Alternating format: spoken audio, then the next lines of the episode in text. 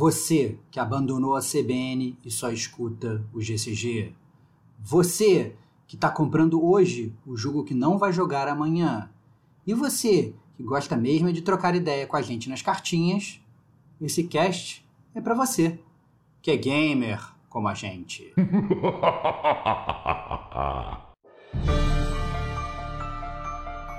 Rodrigo Estevão, Diego Ferreira, Kate Schmidt. Este é o Gamer como a gente News.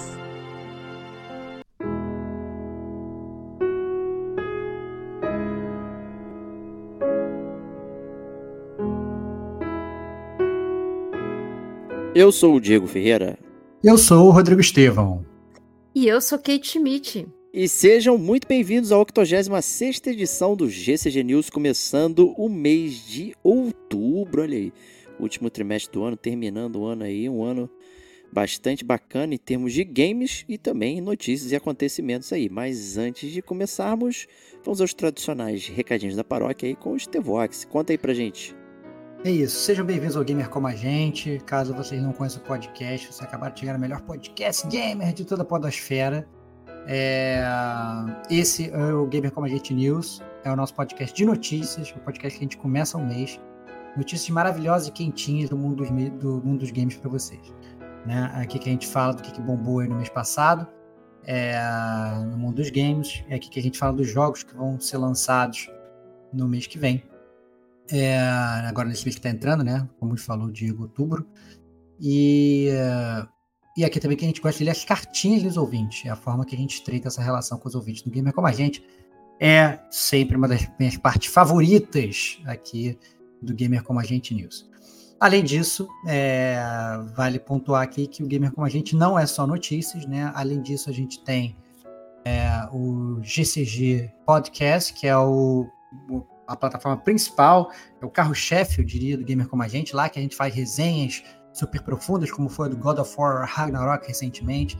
É lá que a gente aborda pautas incríveis do mundo dos games, como foi a última na semana passada, Jornalismo Games, né, com o Matheus de Luca, é, editor-chefe da IGN, muito, um papo muito divertido com ele.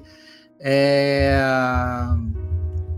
A gente tem também o DLC do Gamer Como a Gente, né, que eu gosto de brincar que é o conteúdo mais mentiroso do gamer como a gente. A gente queria fazer um conteúdo curto, drops, podcasts de 20 minutos, no máximo 30 minutos, e os DLCs do gamer como a gente são downloadable contents de verdade e de graça para os ouvintes do gamer como a gente. São jogos robustos, são casts robustos, né, é, onde você pode se deleitar por, na verdade, é, assuntos que passam aí é, na, na tangência de assuntos profundos. Né? Então, lá que a gente fala, por exemplo, jogos que a gente está detonando agora, é lá que tem os top 10 do Gamer Como a Gente também, que a gente está devendo fazer, que eu gosto bastante. Né? É sempre muito divertido de DLC do Gamer Como a Gente. E por último, tem ainda o quarto pilar do Gamer Como a Gente, se juntando ao GCG Podcast, ao News e ao DLC, que é o Chiptune, que é o podcast musical do Gamer Como a Gente, sempre muito amado, nunca esquecido, apesar de em, em quantidade um pouco mais diminuta devido à, à sua essência, né? Um podcast de música é sempre um pouquinho mais difícil de fazer. É isso. É isso aí. Esse é o Gamer é Como a Gente para vocês, ouvintes novos que chegaram e para os que retornam. Muito bom ter vocês de volta.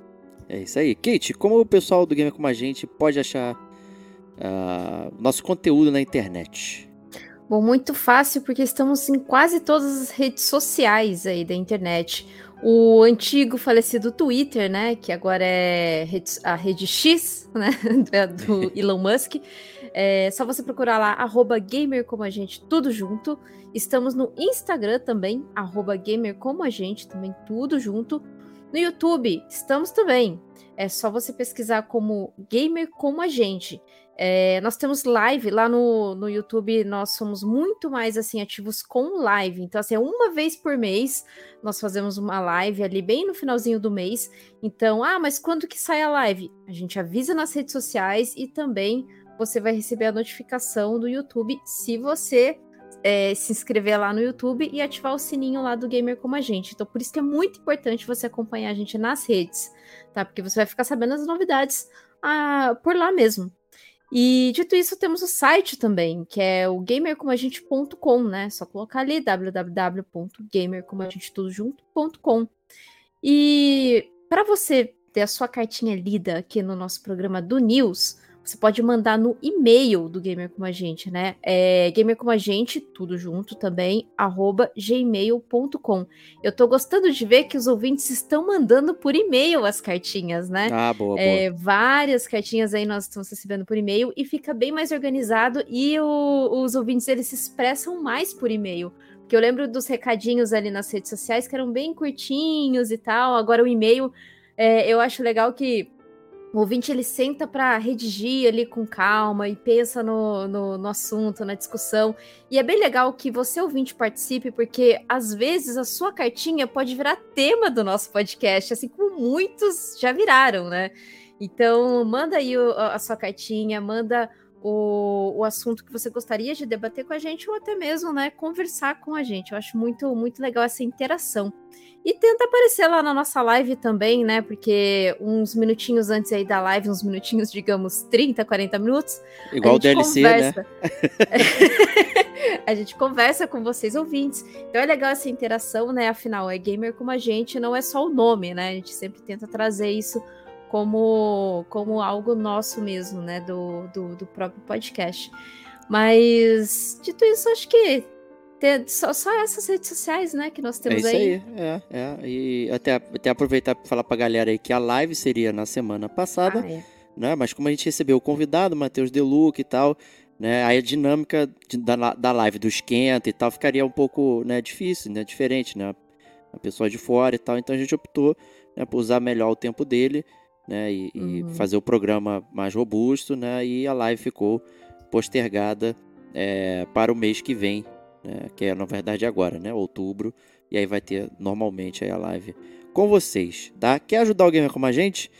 Siga a gente nas redes sociais também aí que a Kate falou, todos os buracos que a gente tá, dá cinco estrelas no Apple Podcast e no Spotify, tá? Aproveitem, deixem comentários também nos episódios do Spotify, ajuda a gente a aparecer Agora ali o, o, Spotify botou outra estatística agora que são as impressões, é quando é. a gente aparece na, no feed dos outros, assim, então é, a gente vai começar a acompanhar isso, então é importante quanto mais as pessoas né, aparecem, deixam comentários, né, isso faz com que a gente apareça para mais amiguinhos, então compartilhe também o Gamer Como a Gente com as pessoas que você conhece, tá? Isso ajuda bastante. E se você quer dar o passo adicional, você pode adquirir uma sensacional camiseta das Forjas do Gamer Como a Gente, tá? É só mandar DM aqui no Instagram que a gente responde você com, com a nossa galeria de camisetas, tá? São, são 10 estampas diferentes aqui com camisetas, tá? De várias cores, tamanhos.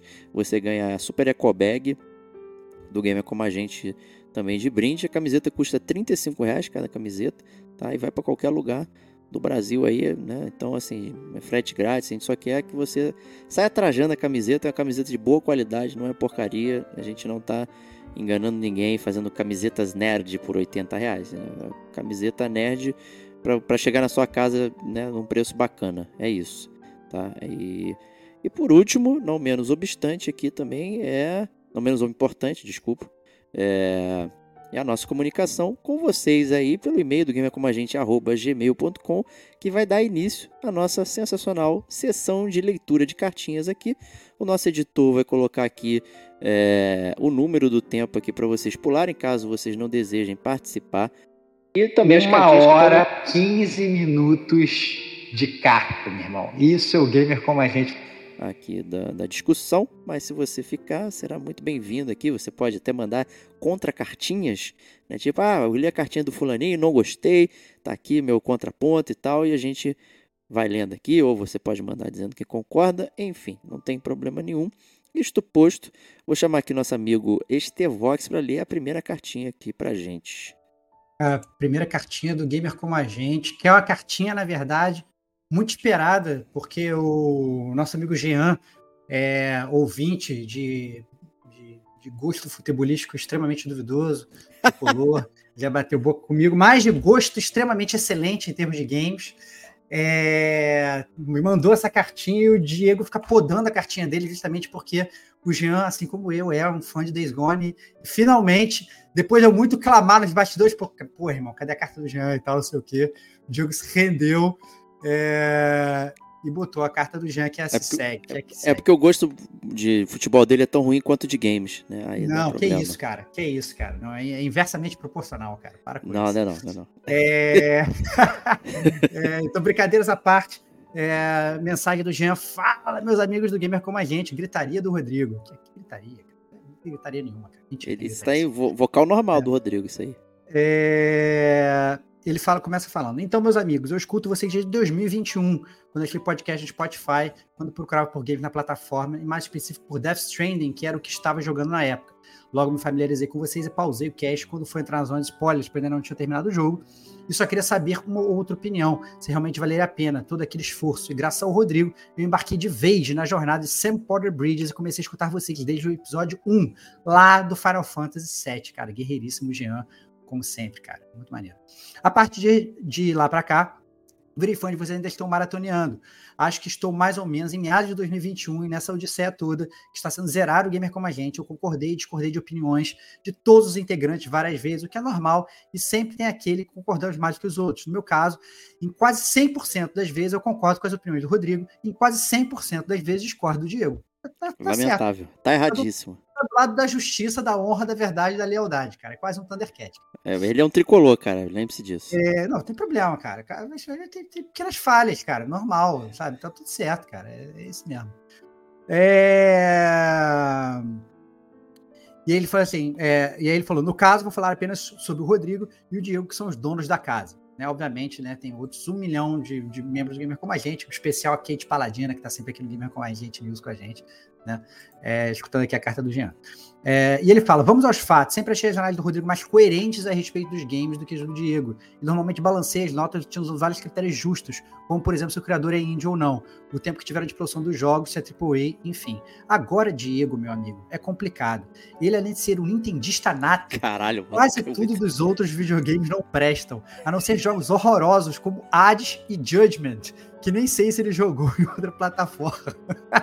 Ou seja, talvez um dos games mais casuais que conheci na vida seja o Senhor Diego. Nenhum game que exige muitas horas de empenho prende o rapaz, a não ser é, que torna a dizer seja Nintendo, cara. Aí, cara. Cara, que, que ofensa, cara. Gamer casualíssimo, cara. É isso, cara. Toma aí, cara. e Nintendista, né? Eu passo só jogando Switch, cara. Nintendista, cara. É isso, cara. Apoiando o Switchzinho na barriga, cara. Só isso é, que você sabe fazer. Absurdo isso, cara. Falácias. Mentiras. É... Mas assim, mas, mas vale, vale falar aqui que ele falou mal do, do Hades. O Hades é um jogo espetacular, cara. E Judgment é... também é muito bom, gente. É, o Judgment eu já não joguei, não posso falar, né, cara? Então eu não sou que nem você que julga sem jogar, né, cara? Mas, eu assim... joguei o jogo inteiro, seu Tudo bem, mas você volta e meia resolve expressar opiniões baseadas no, no, sei lá, num dedo ao vento e tal. Nunca errei. E, e ah, é, Nunca errei. Claro sou... valeu. A minha valeu. empresa continua faturando sem parar, meu.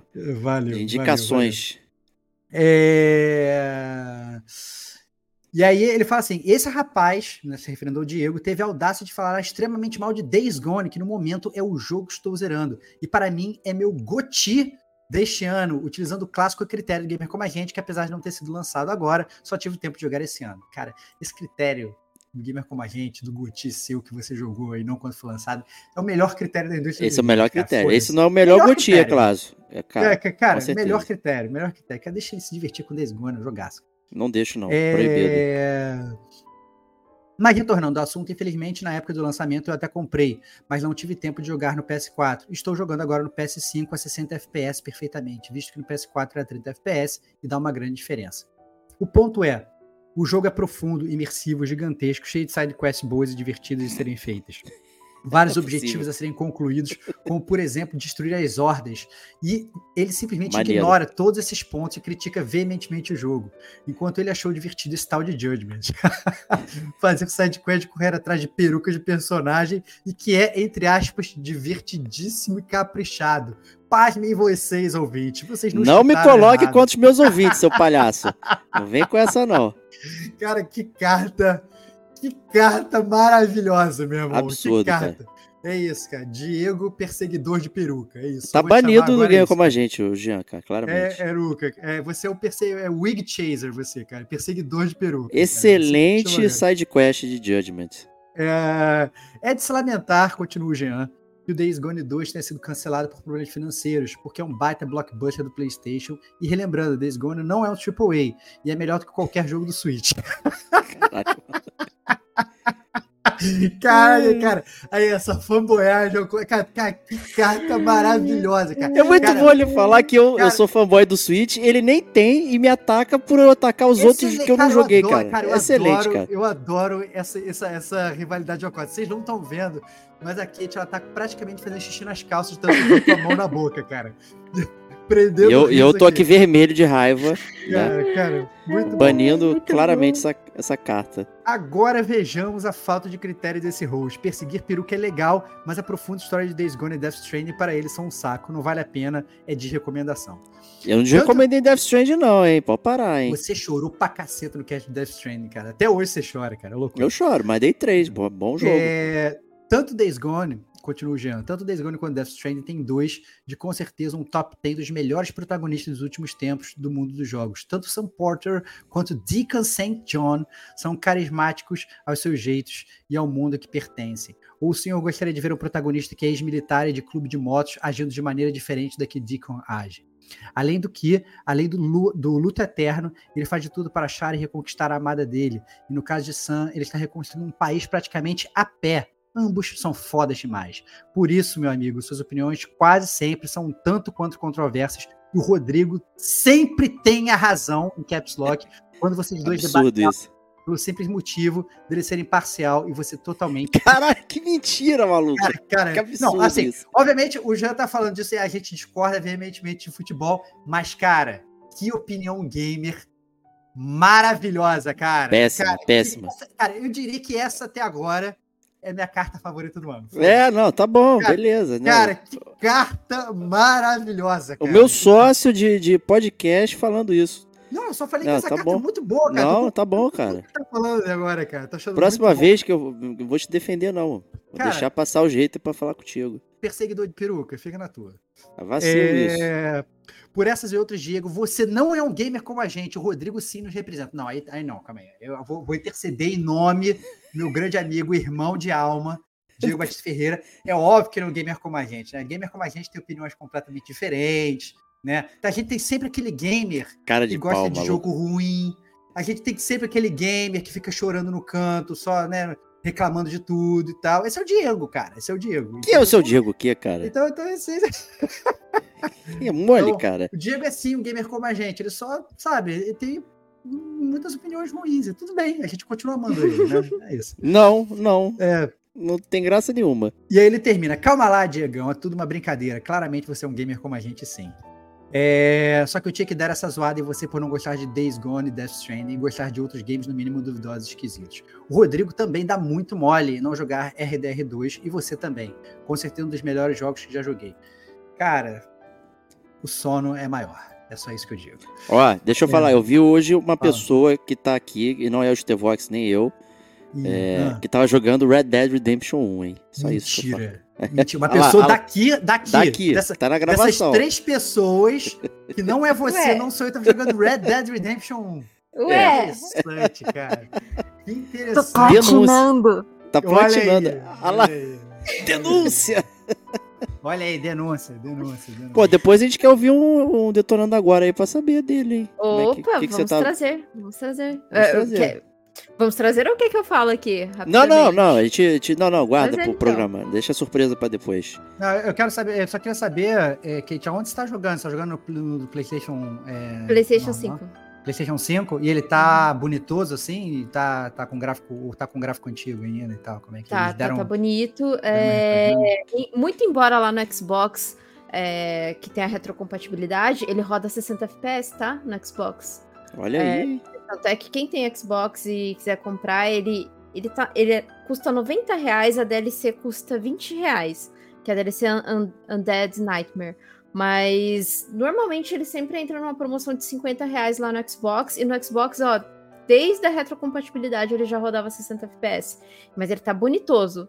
Mas ele, ele só ainda continua com aquela mecânica do boneco meio Fall Guys, assim, sabe? É, normal, normal. normal. Fall Guys, sacanagem. Aquela coisa meio Rockstar Fall Guys, pá, pá, meio desengonçadão. Mas até aí, tudo bem, né? Até aí é, é de se esperar. E, e, o Jean termina a carta dele falando: Gosto muito de vocês dois, de toda a equipe do Gamer como a gente, que me acompanha há quase bons três anos. E ajuda a alegrar um pouco a, mais a minha vida e dar boas gargalhadas. E além também, e além também daquele gás na academia, que é onde escuto geralmente.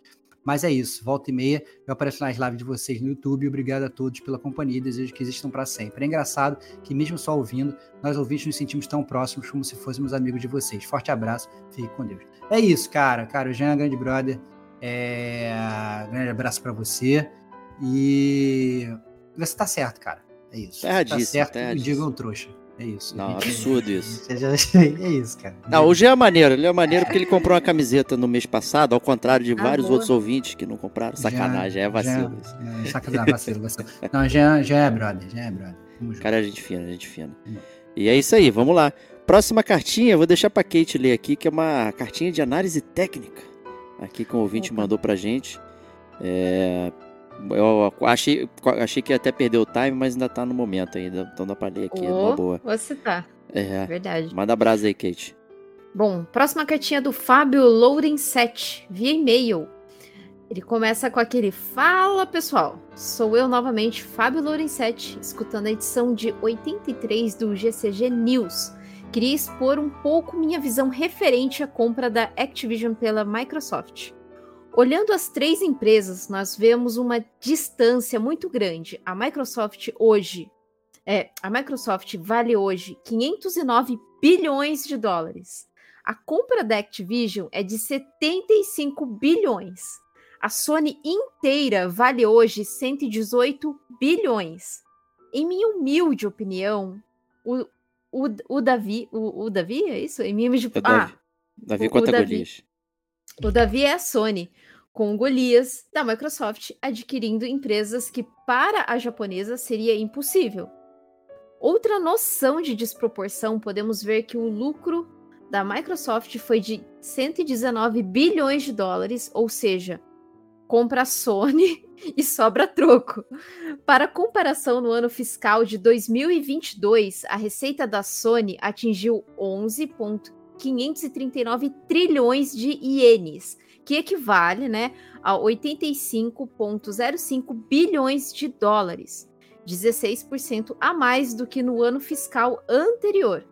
O lucro operacional aumentou ligeiramente para 1,21 trilhão de ienes, que equivale a 8,92 bilhões de dólares, que é, no entanto, o maior lucro anual da história da Sony.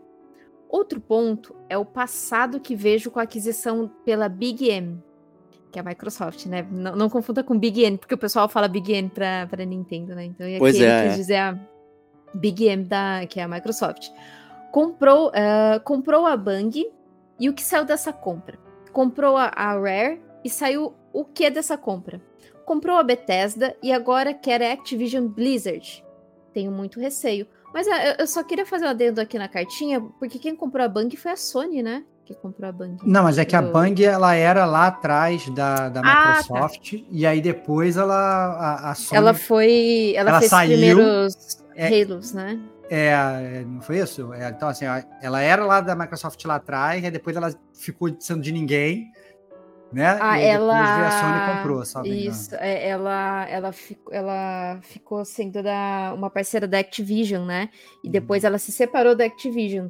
Mas eu acho que a, a Bang, na verdade, ela fez os primeiros jogos do Halo e ela tinha como objetivo, né? Ela foi contratada pela Microsoft para fazer o Halo que era exclusivo do iMac, para rodar no, no iMac aí da Apple.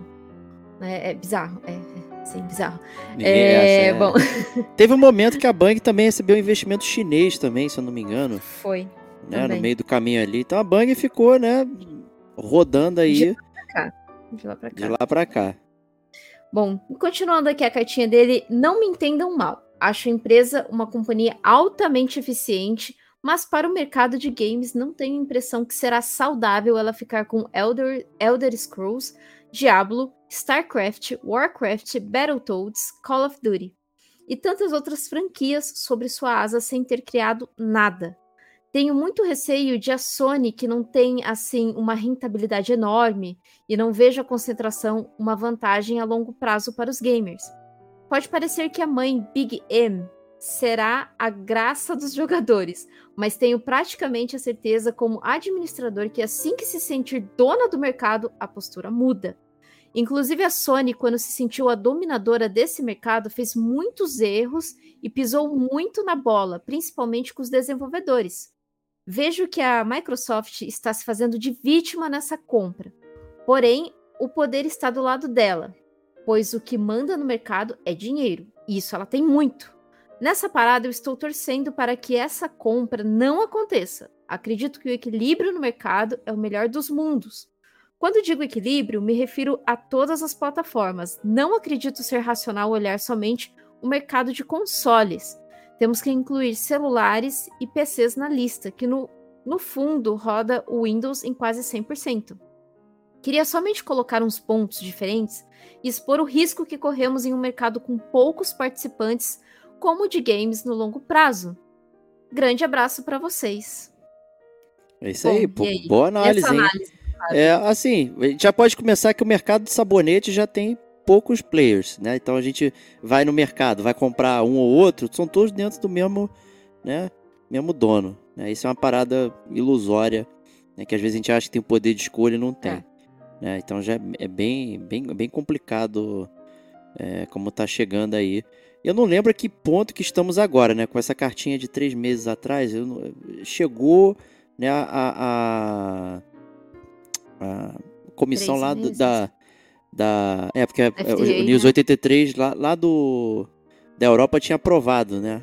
FTC, era FTC? Né? Que é, é acho que era FTC. Lá, é, foi, foi isso. É. é ele tava, ele tinha um, ele tinha um tempo, né, limite para aprovação. Se ele não aprovasse até agosto, mais ou menos, a Microsoft teria que pagar uma multa para Activision Blizzard.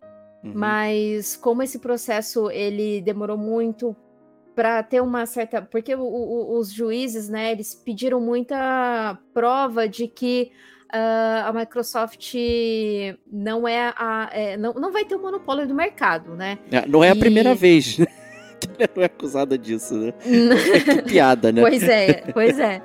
Mas a aprovação ela tá quase saindo sim, ela tá praticamente já já tá praticamente aprovado. Na, é, com, com, relação com relação a esse assunto, na verdade, minha única dúvida com relação a essa questão de comparação de números, né? Obviamente a gente sabe que a Microsoft é muito maior do que a Sony, porque até os braços dela em diversos segmentos é muito maior, né? É, tá essa questão toda de computadores, software, cacete A4 e tal. Pô, desculpa, né? Ele tá falando do Windows, galera. Né? Então, assim. É. Desculpa, assim. E do Office, você, né? É, e do Office, né? Então, cara, sabe, só se considerar o Windows e Office, tipo assim, se a Microsoft não fizer mais Windows Office, simplesmente todo o mercado corporativo do mundo entra em colapso. Ponto. Né? Se tira o Excel, o sistema financeiro do mundo acaba exatamente hoje, porque todo mundo sabe que o, o, o sistema financeiro é baseado em planilha. Então, é, eu acho muito complicado simplesmente comparar o número das duas, porque, sinceramente, eu não sei se a gente está comparando maçã com banana, banana com laranja, ou realmente essas coisas. Porque o certo seria a gente, por exemplo, pegar e olhar só o setor de games da Microsoft. Uhum e só o setor de games da Sony, que a gente sabe que a Sony também, sei lá, vai fazer TV, vai fazer. Faz o Walkman milionário também, tem Walkman de ouro. exatamente. Então, então, assim, o ideal seria que a gente tivesse uma análise mais focada, e aí, sinceramente, eu não parei para olhar a demonstração financeira das duas, para nem para ver como é que. E nem sei, na verdade, se essa é, análise do Fábio ela está indo direto nesse ponto, né, da comparação. Mas, mas obviamente, é, que, que a Microsoft é muito maior, isso não tem, como empresa, isso não tem a menor dúvida. E eu concordo com ele que, na verdade, aí não me atenho só à Microsoft. Né? A gente ter, na verdade, um monopólio, seja ele qual, qual for, né, de uma empresa que sai comprando todas as outras e, e às vezes, às vezes compra até, não é nem para. É, é, é, compra para acabar com a empresa, né? Para acabar com o competidor. Né? A gente vê isso muito no mercado, não só de games, como de, de mercado real e fora de games. Né? A EA fez muito isso, né? Inclusive. Compra, pega aquele jogo, beleza. Agora esse jogo que é meu competidor não existe mais. Né? Uh, né? E aí, isso é ruim para os games, para gente, para os gamers, né? Que perde competidor e tal, não sei o quê. Então, isso, isso é um pouco complicado. Não estou acusando a Microsoft de fazer isso. Eu acho que, na verdade, até as aquisições da Microsoft, algumas são, são realmente boas. É...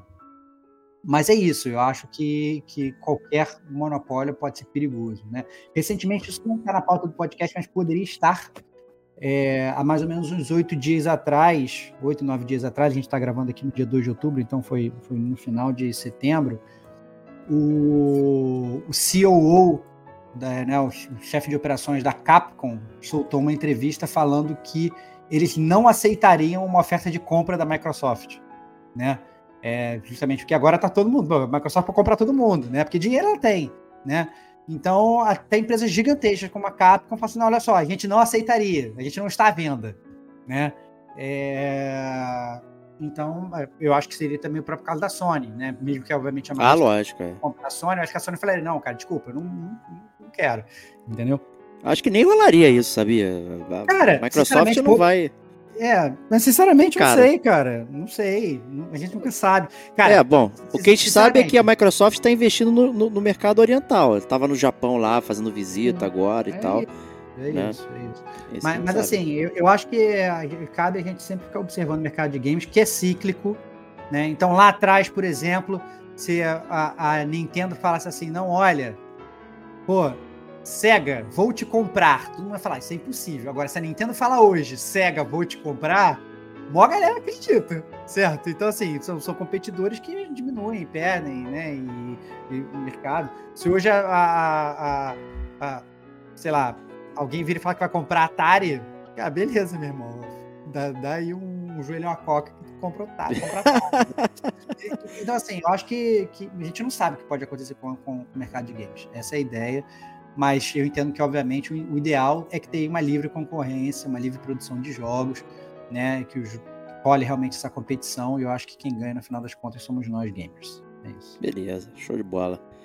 Boa análise, obrigado, Fabião, aí pela análise, foi bem legal. É, também é um, né, a gente só não fala de games, fala do mercado também aqui, então muito bom.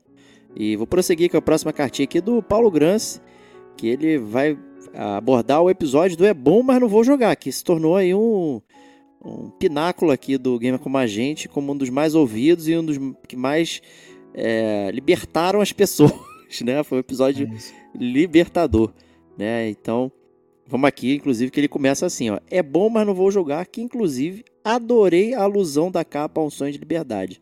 Cara, cara parênteses, parênteses, parênteses, parênteses, porque Sonho de Liberdade é um dos meus filmes favoritos, né? E eu falei, cara, vou ter a oportunidade de fazer a alusão, mas eu sinceramente não sabia se os ouvintes iam entender a alusão, né, cara? É, depende da idade, né? Que é um já um... Depende muito da idade. É um é filme um mais filme velho, mas é um filme, é. é. um filme do caceta e tal, não sei o que, um dos modelos meu filme favorito e tal. E aí eu botei, e olha só que surpresa, o Paulão percebeu. Que maneiro, cara. Que maneiro. Gamer como a gente, cara. Muito bom. Muito bom, muito bom. Me senti compelida a me unir a esse momento único de libertação. Foi um daqueles episódios que nós ouvintes conseguimos ver os ombros relaxando, os corações ficando mais mansos, até mesmo a respiração ficando mais tranquila de todos os participantes, mesmo que seja só pelo áudio. Resolvi fazer um top 6 para acompanhar, me sentir mais leve, então para começar, já vou chegar chegando com os dois pés nas portas e provavelmente será o pesadelo do Diegão e dos Tevox ler ah, o que não. eu vou escrever aqui. Ah não, ah não, ah não. Caraca, cara, aí não, vai de novo, não. Eu já achei que tinha passado por esse trauma, cara. Voltamos. Amigos falando jogos bons que nunca mais vão jogar, cara. Agora os ouvintes vão me matar também, cara. Ah, não, ai meu coração. Mas saibam, caros amigos, a maioria desses jogos dei várias chances, principalmente por ouvir vocês falarem tão bem e que, mesmo que pareça que não acho jogos bons, pelo que vou descrever abaixo, acreditem, é simplesmente o ódio falando mais alto depois de tentar dar tantas oportunidades, acreditando estar perdendo essa ótima experiência que todos falam. Vamos lá, número 1. Um. Apesar de ter tentado e até gostado de alguns, nunca consegui zerar nenhum e não quero mais fingir que quero gostar disso. Estou falando não de um jogo, não de uma franquia, mas de todo um gênero de RPGs. Eu já tentei jogar Final Fantasy, Pokémon, Ninokuni e Persona. O que mais avancei foi no Ninokuni, que apesar de ser um JRPG, ainda tem um pouco de ação na batalha. Mas puta merda, que gênero chato do caramba. Se o jogo tem 10 horas, 5 horas são de conversas bobas sem dublagem, só aqueles barulhinhos que parecem fudêncio. muito bom. Caraca, fudêncio maravilhoso, cara. Caraca. Cara, muito bom, cara. MTV na veia, foda. MTV na veia. Duas horas de cutscene que não dá pra pular, duas horas são de você tentando correr de inimigo pelo mapa ou sendo pego no meio do rolê por um mob chato. E a hora que sobrou é de um combate sem graça com movimentações feias e poderes de PS2. E apesar do jogo ter uma história que eu sempre tenho vontade de acompanhar e achar boa, a gameplay me afasta demais.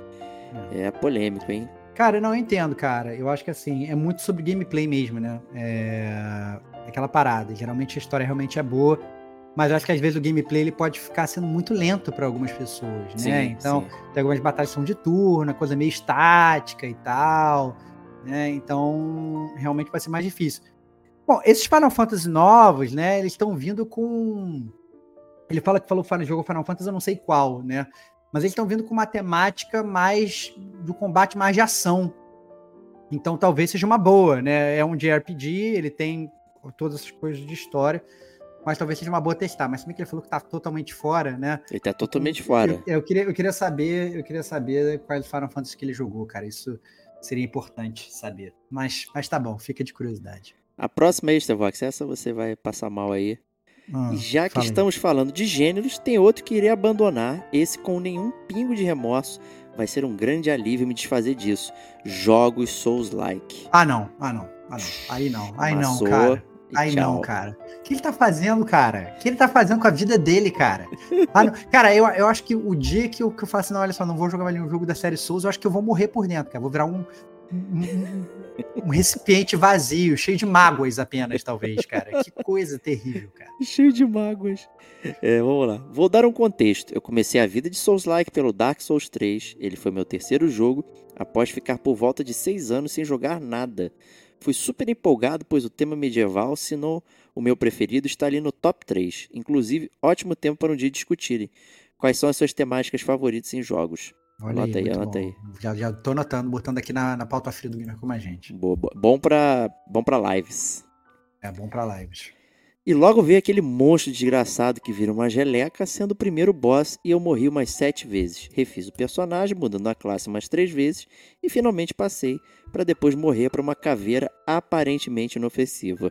É o clichê do, do Dark Souls, né? Sinceramente, toda essa glamorização do Souls-like não faz sentido na minha cabeça. Imagina só eu voltando puto do trabalho, querendo relaxar e ficar mais tenso ainda, porque eu não posso relaxar simplesmente nem um segundo nesse gênero de merda. Apesar de ser apaixonado por todo e qualquer tipo de lore, seja dos jogos Souls, seja Bloodborne, ou até do recente Lies of P, e reconhecer que os jogos são extremamente bem feitos, simplesmente não me vejo voltando e tentando novamente o estilo. É, rapaz, é bom que você se livre de um backlog im- imenso, já com, com o número 1 um e o número 2 você já, já matou aí um, um grande fardo. Pô, e, e o, e o Sekiro, hein, o, o, o Diego? Tu não vai recomendar ele jogar o Sekiro? Porque. Pô, cara, é, é- porque, porque é. o Sekiro é Souls-like, mas ao mesmo tempo ele não é Souls-like. ele é Então, um jogo. Ele. Ele. vai chegar uma cartinha que vai falar sobre isso, aí eu não preciso comentar. Ai, botar assim. caraca, meu Deus, que tensão, cara, que tensão. E aí a gente pode direcionar a cartinha pro, pro, Pro Paulo. Paulão também, Foi tudo, beleza. tudo engendrado aqui pelo. Ai, meu Deus, lá organizador de vem ele, lá vem ele, lá vem ele, cara. O grande, o grande títere da, da, das cartinhas do Gamer como a gente, cara. Não é mais como a Xuxa fazia, jogava pro alto e Não, bem, né? Tudo É, planejado, tudo planejado. Tudo Roteirinho. planejado. planejado. É, é, reza a lenda, eu tenho certeza que o Diego, ele pega as cartas do Gamer como a gente, que zoam ele e deleta e tira, sacou? Não, mentira, não A, a faço do isso. Jean só veio hoje, por exemplo, porque eu, te- porque eu sabia que tinha, que o Jean me mandou mensagem no Instagram e falou, "Ah, mandei. Aí eu fiquei pressionando meses até o Diego. Meses, um botar, mês. entendeu? É isso, é terrível, terrível, terrível. Ai, ai, vamos lá, vamos lá. Se comecei falando de gêneros, nada mais justo que ir de- decrescendo a generalização. Dessa vez eu vou falar de uma franquia e sei que vai ser outra facada no coração dos dois que estão lendo essa carta. Por mim, Metal Gear Solid pode apodrecer no Caralho, limbo, meu irmão, o que, que não tá vai fazer fazendo, falta cara? nenhuma. O que tá Caraca. fazendo, cara? Não, não tô acreditando, cara. O Que Paulo não loucura, gosta de cara. nada, ele não gosta de videogame, né? Ele ele Caraca, abandonou o cara, que videogame. loucura, cara. Não, sério, não, não tô conseguindo, cara. Ah, Tá difícil, tá lá. difícil. tá difícil, Entendo a cara. importância dele e que o jogo seja até bom em alguns níveis como stealth, algo que eu adoro nos jogos. Mas a movimentação é esquisita, o Solid Snake é chato demais e o jogo tem um pace que só por Deus. Sei que a comparação é meio esdrúxula, mas Hitman é mil vezes melhor que Metal Gear. Aproveitando o ensejo, não entendo a glamorização em cima do Kojima também, e por mim não pretendo rejogar nada dele, mesmo sabendo que vou perder boas histórias e algumas mecânicas Ah, inovadoras. Cara, vai sair, vai sair um Metal Gear 3 agora, remake do remaster, vai ser Boa. sinistro pra cacete, tô muito ansioso, ele não vai jogar, ele vai dar uma chance pro Metal Gear 3, cara. Pô, mas aí, ele fala que não gosta do Kojima, mas aí ao mesmo tempo ele elogia as histórias, porque ele fala que vai perder boas histórias e mecânicas inovadoras. Não, assim, ele é fã de história, tanto que ele falou lá no- na parte do JRPG que ele, que ele, ele gosta das histórias de JRPGs, ele só não, não suporta o Não, gameplay, mas né, o cara? Kojima ele é glamorizado por isso, por inovação e, e, e boas histórias, né? Ou, ou histórias malucas, né? É. Depende aí de como você. É. O que é ver. engraçado é que o que, o, que, o que ele não gosta é o pace do Metal Gear, pelo que eu entendi. Ele acha um stealth lento. Ele é lento mesmo, é verdade. Ele, e ele é um stealth lento, realmente. O, Hitman, né, às vezes, é aquele negócio que você tem que ser. É um stealth quase correria, né, cara? Você corre dentro da moita, assim, né? O, o, É. o Snake, às vezes, ele tem que deitar ali e ficar ali esperando um tempo e tal. É, talvez seja um stealth mais realista, mas acaba aquela discussão que a gente já teve aqui no Gamer como a gente várias vezes, né? A gente quer jogo mais realista mesmo, né? Então, É. é, ou quer, uma, quer um gameplay que funcione melhor. Eu não tô criticando o gameplay de Metal Gear, não. Eu gosto bastante, mas eu entendo que às vezes não é pra todo mundo, né? Exato. É, próxima aqui, então, número 4, gente. Ó. Outra franquia que não vou jogar mais, mas porque eu tenho medo e não porque eu acho ruim, alguma coisa em particular, é Silent Hill. Eu joguei quando era criança Silent Hill 2 e quando chegou naquela parte do metrô, rapaz, não tinha luz suficiente no sol que me impediu de ficar completamente arrepiada.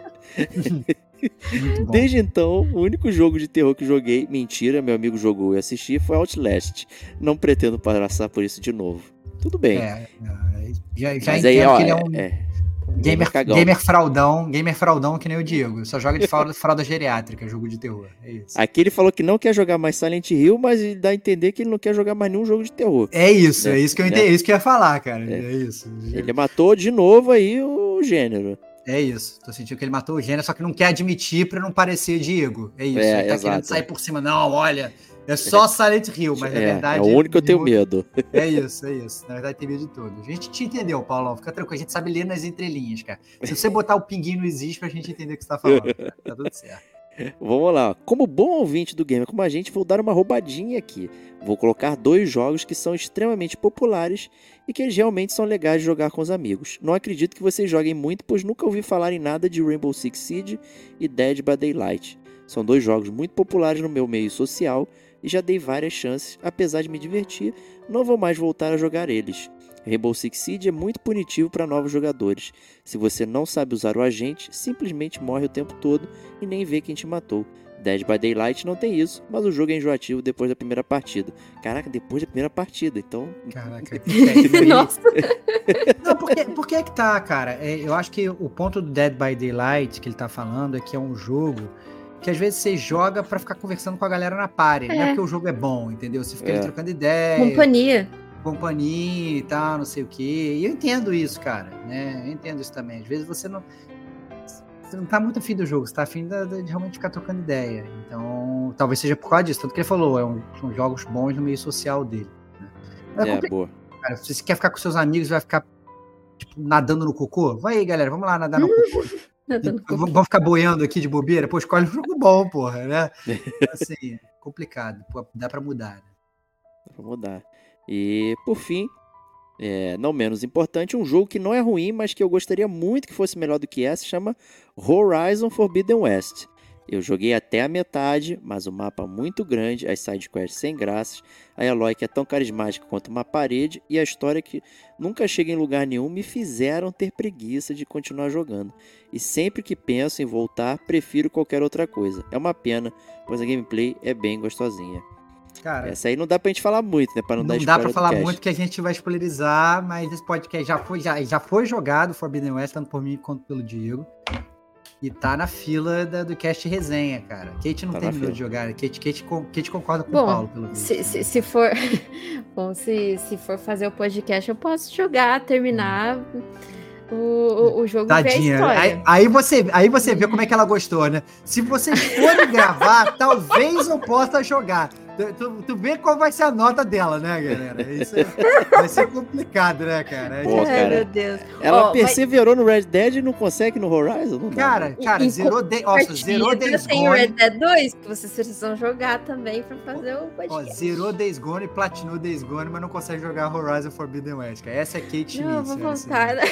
eu vou voltar, é porque aquilo que eu falei foi o momento, mas eu saí de Elden Ring, que é um jogo muito grande Aí eu já caí no, no, no Horizon, também é um jogo muito grande e tal, mas assim, eu, eu vou terminar o Red Dead 1, aí eu vou num joguinho mais para limpar o palato e eu volto no, tá no bom, tá Horizon. Tá bom. Justo. É, e vamos lá finalizar aqui a cartinha dele. Poderia falar também de Skyrim, Stardew Valley, Wasteland, Minecraft, Psychonauts, Banjo-Tooie, Streets of Rage 4, The Witcher, o primeiro, e até mesmo The Last of Us 2, que é um ótimo filme, mas aí estaria saindo do foco do podcast, que é falar de jogos bons que eu não vou jogar. E no caso, todos esses são ruins. Pô, meu, cara destruiu Psychonauts, cara, pelo amor de Deus, cara. mas enfim, é isso, né? No, cada um tem o seu parâmetro. E ele fica feliz aqui, não ficamos putos com você, porque ele fala assim: esse e-mail foi um livramento. Continue um bom trabalho. Obrigado, Paulão. Continue colaborando conosco aí e fique livre, né? Sinta-se livre aí é, para você não jogar nenhum jogo. É isso. É, próxima cartinha, essa é pro Stevox, já aqui no Roteirizada. Tá pronta para ele ler aqui. Ele, cara, vem ele, cara, o grande o, o, o, o, Gepeto das cartas. O Gepeto das cartas, cara. É isso, olha aí, cara. Gepeto cara, das cartas, muito bom. Então, vamos lá, o perseguidor de peruca. Vambora. é, a próxima carta é do Vinícius Corrêa via e-mail. Ele falou o seguinte: Olá, tropa do Gamer como a gente. Sou Vinícius, 32 anos, São Paulo. Consumo podcast em geral, em especial os de games, desde 2010.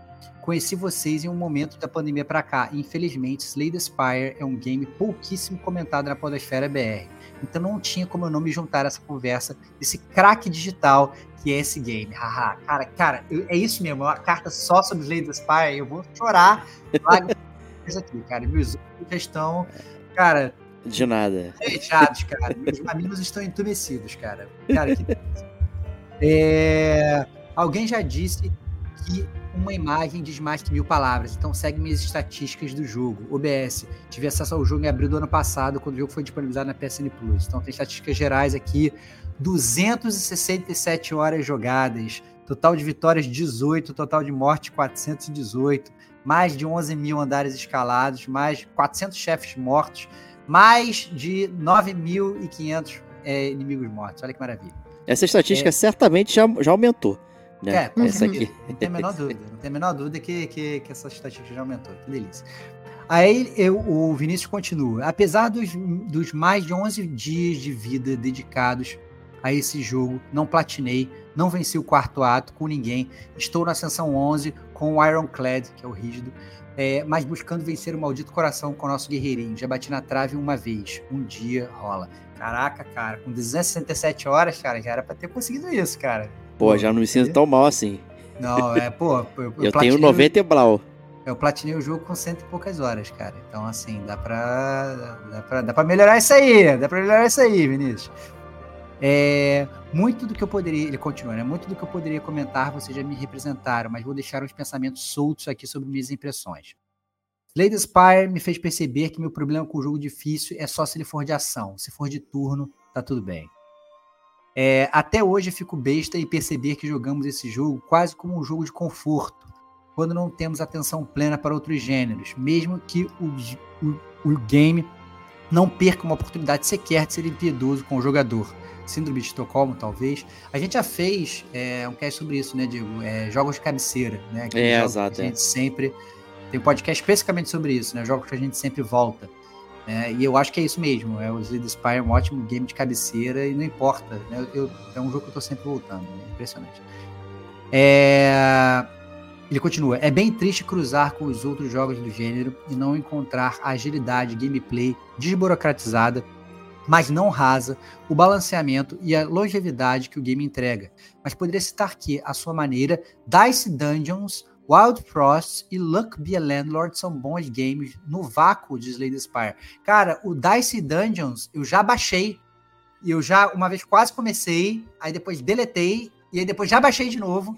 e eu tô pra sempre pra começar o Dice Dungeons, cara. Eu não sei se ainda tá disponível na Game Pass ainda. Hum. Agora fico até preocupado, porque talvez, né, o Dice Game Pass. Eu acho que ele, ele tava pra sair se não saiu, cara. Ele tem uma rotatividade grande, né? Eu não sei se. Mas, mas ele já teve no meu Xbox. Ah, não, ainda tá, ainda tá. Ainda tá. É, mais algumas vezes. Vou... Cara, próxima viagem. Eu vou focar no Dice Dungeons em homenagem ao Vinícius, cara. Vou jogar Opa. na Cloud, cara. É, Wild Frost e Lucky Be a Landlord não conheço, mas já, já tô botando na minha lista de futuros vícios. É, ele continua, é enlouquecedoramente divertido como esse jogo dá corda para pra gente fazer patacoadas, como perder atenção aos cálculos e morrer para alguma build de perda de HP. Verdade, concorda. E, e- e- e morrer em evento. Você pega, na verdade, é, vai pegar aqueles eventos que você perde vida, você, porra, tem uma fogueira logo ali na frente, vou, vou dar uma arriscada. Aí tu perde a vida e, E já morre no evento. Caraca, meu irmão. Muitas vezes aconteceu isso comigo, muitas. É, o Vinícius continua. Criar quebra de sinergias por desatenção, é, como build de ruptura com bastão de tungstênio. Trocar algo por dinheiro quando nem temos mais loja à vista. Esquecer a ordem de turnos, onde daremos pouco ou nenhum dano em determinado inimigo. E perder a chance de guardar recurso ou ativar alguma estratégia passiva. E assim vai. Mas talvez o cenário mais frustrante do jogo seja uma run focada em chegar no quarto ato, que pegamos uma build incrível, mas não conseguimos os três itens de acesso. Isso dói demais. Ah não, cara, isso aí tem que, tem que ter o teu planejamento para pegar os itens de acesso, cara. Entendeu? Isso aí Meu planejamento tudo- normalmente é de imediato. Pareceu, Não, eu já não. pego. Não, eu, eu tenho, tenho, eu tenho, tenho sempre um planejamento, cara, pra- pra fazer, assim. O, o- o- matar o Elite tem que ser sempre no primeiro turno. É, o, a, a, a fogueira, pelo menos até ali, até o segundo turno, até o final do segundo turno pegar. E o baú depende muito da relíquia, né? Então, assim, você sabe É, sim. três baús obrigatórios para abrir. E você sabe, cara, assim, você só não vai. Você pega a chave se a relíquia não for boa. Agora, se a relíquia for boa, você deixa pra pegar no próximo. Você vai ter três chances, cara. E no último, se você abrir o último baú, aí, meu amigo, pode ser a melhor relíquia do mundo, mas você tem que pegar lá, entendeu? Então é. É isso. Né? Tem estratégia.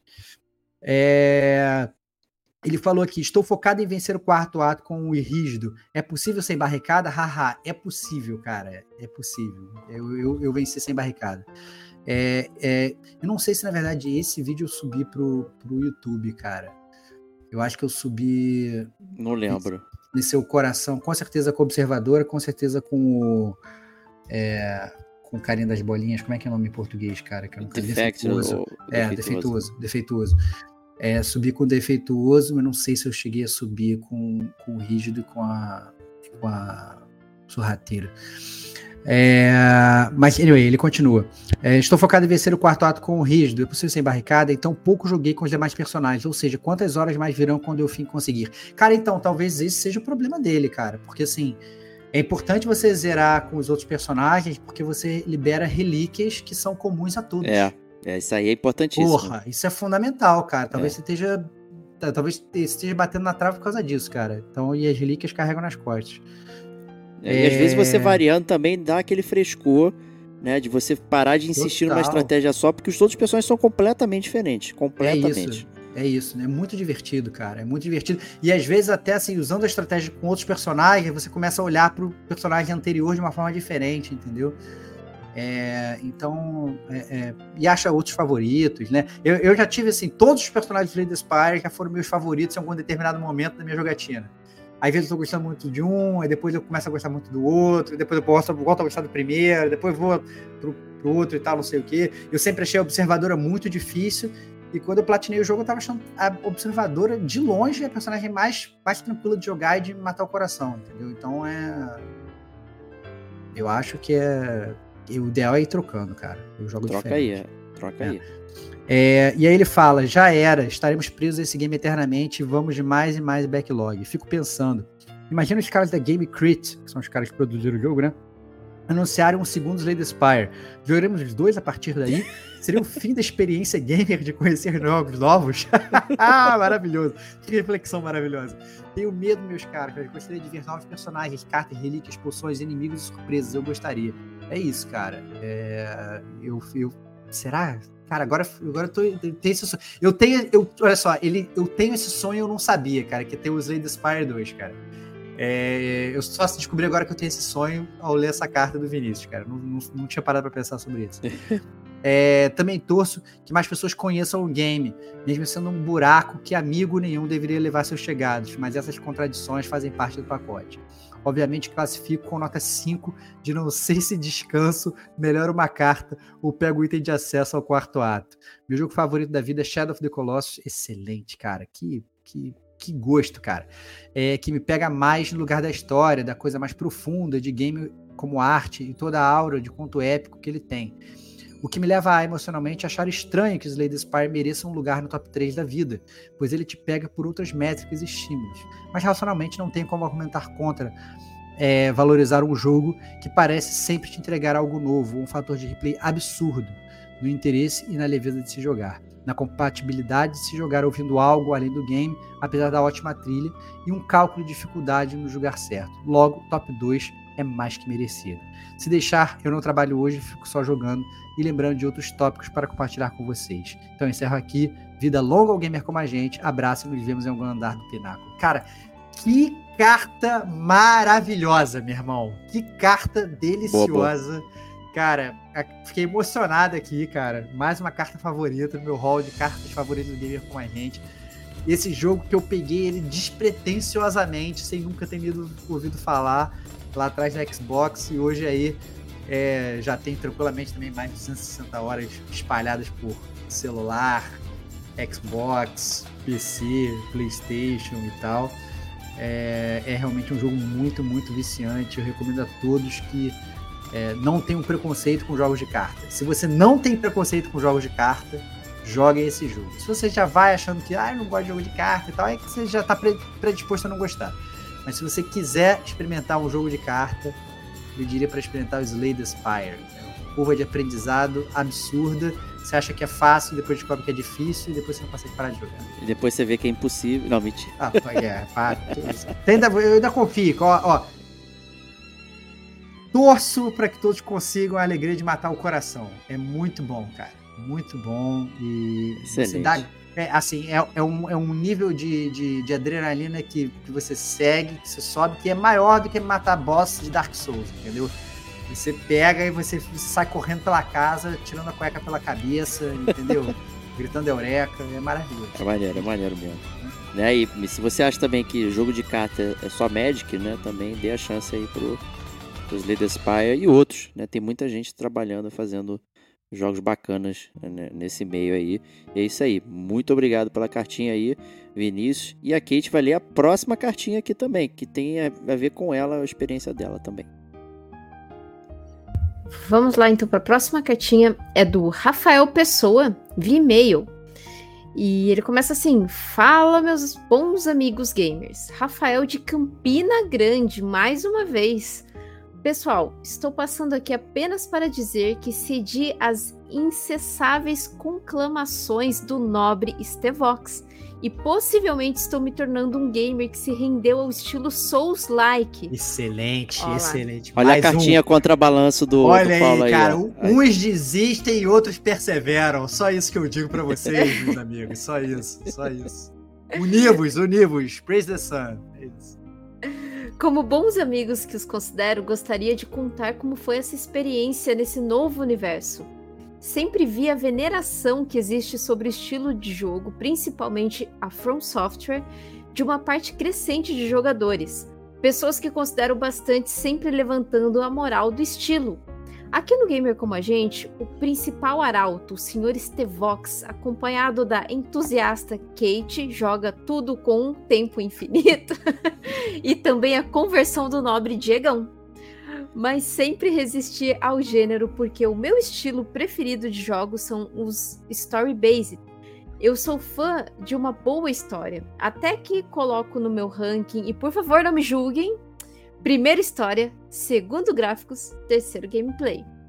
Sempre ouvi dizer que a história dos Dark Souls é confusa, não linear, e ela está espalhada por vários itens e NPCs no jogo, que nunca teria cutscenes nem explicações muito didáticas. Logo, passei longe do Souls-like por anos. Até que um dia joguei God of War 2018. Estranhei imediatamente a jogabilidade, mas comecei a ver que ele possuía no combate alguns elementos do Souls-like. A dificuldade bem aumentada, ele ressalta aqui que jogou no hard, e a necessidade de aprender a fazer parry. Sei que God of War não é do estilo, mas me faz querer quebrar o controle muitas vezes quando enfrentava hordas de inimigos ou as famosas Valkyrias. Eita. Nossa, as Valkyrias é um inferno. Você ficar com um peidinho de vida. Matava elas sempre com um peidinho de vida, né? Nossa, eu, eu sofri também nas Valkyrias. Depois de um tempo, fui muito fã de Star Wars que sou. Experimentei o Jedi Fallen Order. Agora já, tinha, agora já tínhamos algo mais parecido. Algo que gosto de chamar de Souls Light. Muito bom, muito boa definição aí, ó. Não vou cometer a heresia de dizer que esse jogo possui o mesmo nível de dificuldade de combate dos jogos da From, mas vemos muitos elementos da escola: inimigos que renascem ao descansar, checkpoints, jogo não linear, encontrar o inimigo que nos matou para recuperar a experiência e etc. Mas ainda estava bem carregado no elemento que amo: história. Star Wars foi uma delícia de jogar. Juro que quando comprei o game pensava que seria mais parecido com Uncharted. Não sabia que ele flertava com os jogos Souls. Terminado Star Wars, eu estava bem afeito às mecânicas e pensei, tá na hora de experimentar algo desafiador de verdade. Que isso, olha só, cara, eu adoro essas conversões, cara. Foi crescendo, né? Que jornada épica, cara, que curva de aprendizado, cara. Transitando pelos jogos, é aquele, parece aquela criança que não, não sabe o gosto da comida, sabe? Vou experimentar essa paradinha aqui, agora vou experimentar, agora eu gostei mais dessa. E aí, caraca, cara, que trajetória, muito bom. Foi de 1 um a mil muito rápido, né? Olha, tô gostando, cara, tô gostando. Tá lindo, tá lindo. Escutando um outro podcast, um cara que considero muita opinião falou que o primeiro Souls dele foi Nihon. Diz que era uma boa porta de entrada por ter um storytelling mais condensado do que a franquia Dark Souls, por exemplo. É, mas, mas deixa eu fazer uma, uma um, um, um, adendo aqui. É, não, tô lendo a carta dele, não, que eu, fico, eu gosto só de escutar. Assim, quando os outros leem, eu fico só escutando. É, mas o, o Nioh, a curva de aprendizado do Nioh é foda. O, a, o, o, início do Nioh é mais difícil que o início do Souls.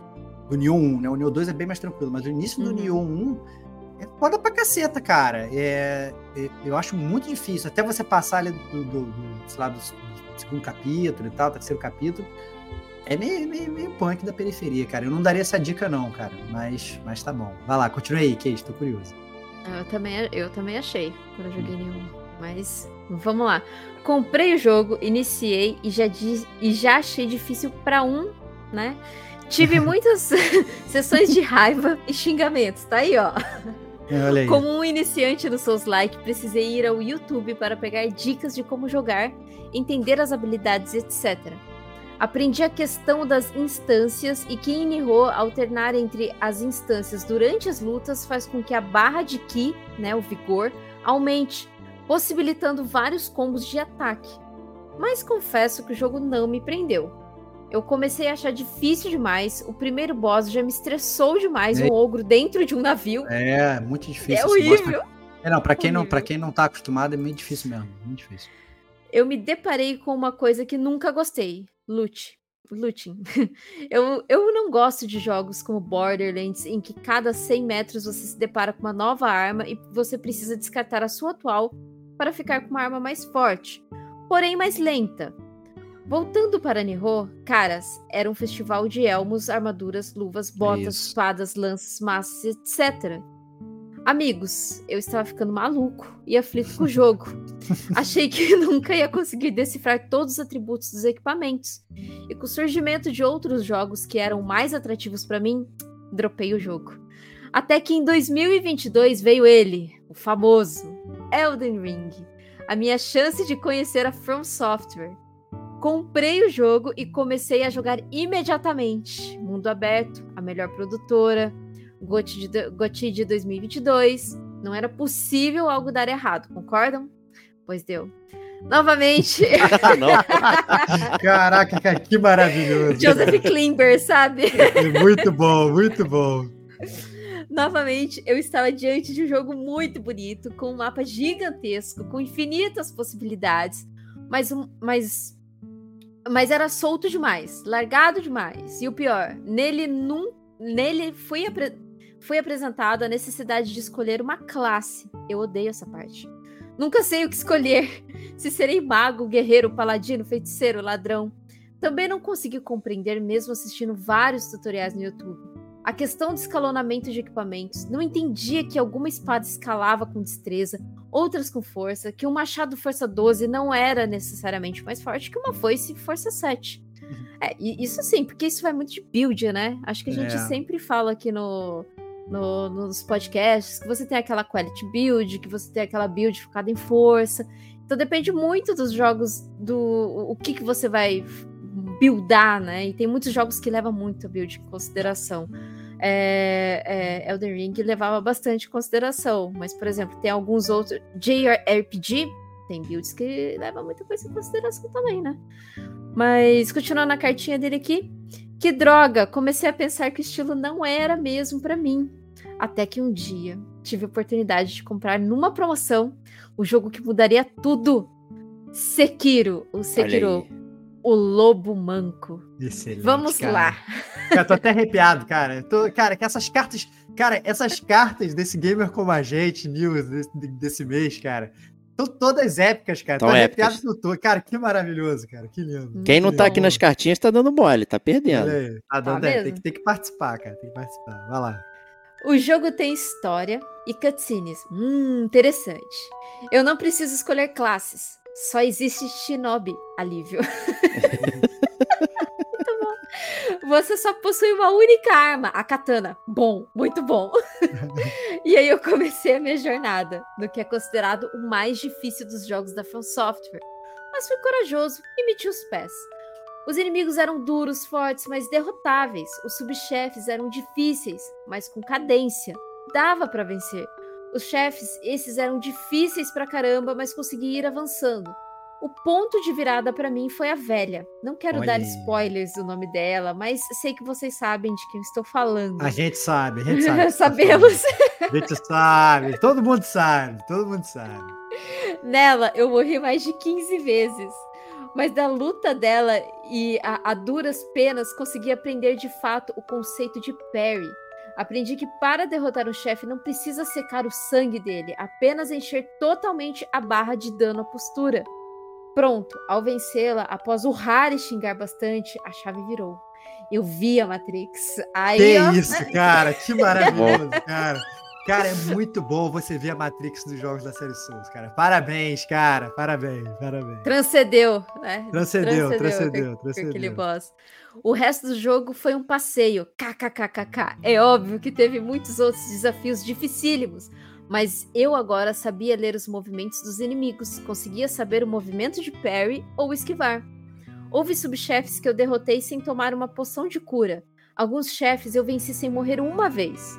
Meus amigos, o que aconteceu comigo? O jogo virou uma obsessão para mim. Eu jogava todos os dias quando minha esposa e filhos dormiam até altas horas da madrugada. Eu acordava dormia pensando no jogo. E um jogo que não possui a história como principal elemento, mas pude experimentar gostar de um jogo apenas pelo gameplay, pela mecânica de combate. Enfim, Sekiro foi um jogo maravilhoso e acho que estou apto para os próximos jogos da From. Ainda tenho receio de esbarrar na questão das classes e atributos de equipamentos, já que Sekiro não os possui. Mas vou me esforçar e procurar uma pós-graduação em seus like no YouTube. Recomendações? Penso em partir para Bloodborne, porque já ouvi falar que ele é focado em movimentação e agilidade. Depois vou dar uma chance para Elden Ring e quem sabe um dia volto a Nihon.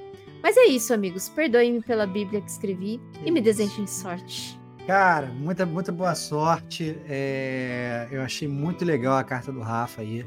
Muito bom. É... Divertidíssimo. Eu acho que talvez realmente Bloodborne seja mais um seja o próximo passo, que o Bloodborne realmente ele é ele é mais ação, né? Então ele não tem não tem armadura, né? Então nesse sentido é muito mais fácil. Ele tem poucas armas, então e ele ele recompensa muito você dar porrada, né? Quando você recupera, o cara te dá dano, né? Você dá porrada, você recupera um pouco da sua vida, se você for é, agressivo. Então, recompensa uma, uma, uma, agressividade, né? Mas, obviamente, com, aquela, com cautela, né? Não dá para simplesmente você pensar só recuperar a vida, que obviamente você vai morrer, né? Então, um trade-off maneiro, bem divertido. recomendo Bloodborne.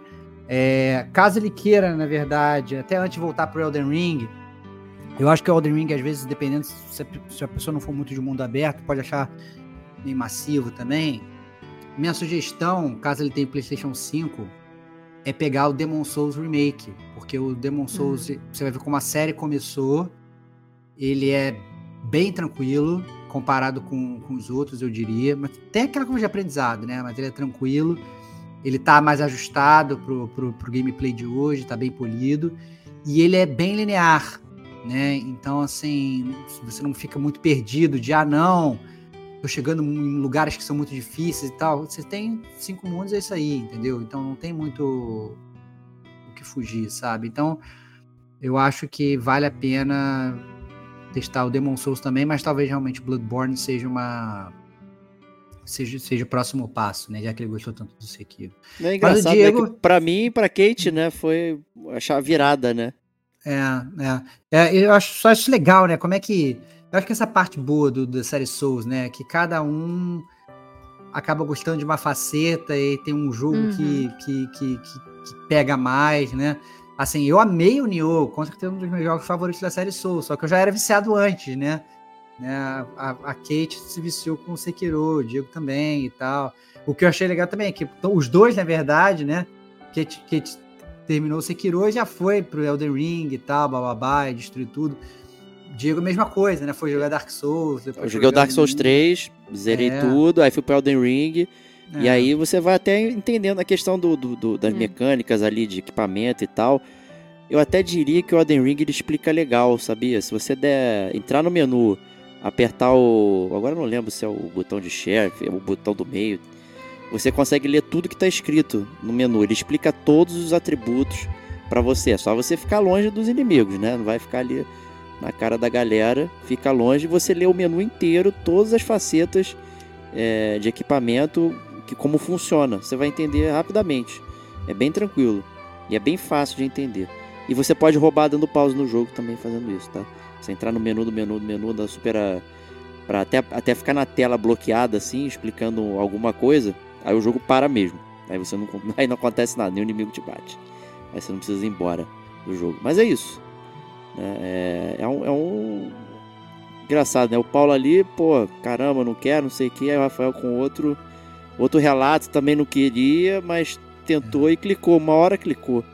Né? Cara, que delícia. Isso é interessante, cara. Esses relatos, eles, eles valem, cara. Ele, cara, que trajetória maravilhosa, cara, sabe? Que, que coisa linda, que, que, que história de, de, de superação, cara. De, de Muito bom. Né? E temos mais uma também rolando, né? Que o Pedrão tá jogando Sekiro, né? Então... É isso, é isso. É o outro também que era contra e agora tá jogando também, né, cara? Nossa, e muito tá, divertido. Tá muito se divertindo bem. muito. Hum. É, e é isso aí. Brigadão. E a última cartinha também de série Souls, aqui, do Elias Juneca. Né? Ele fala assim: Olá, amigos e amigas gamers, tudo na paz? Juneca aqui para mais um e-mail e mais uma vez falando sobre o universo Souls. Estava eu reouvindo os clássicos podcasts do Gamer Como a Gente sobre Dark Souls recomendo ouvintes, é, os ouvintes tendem a preferir esse, inclusive, são, são nossos podcasts mais ouvidos até hoje. É. Quando, especificamente no Dark Souls 3, ouvi o Stevox falar que não tinha jogado as DLCs dessa obra-prima. Um despautério colossal. A pergunta é, Estevão, jogaste as DLCs de Dark Souls 3? Consertaste tal tolice? Se sim, poderia fazer uma mini review? Um abraço e parabéns. Cara, é...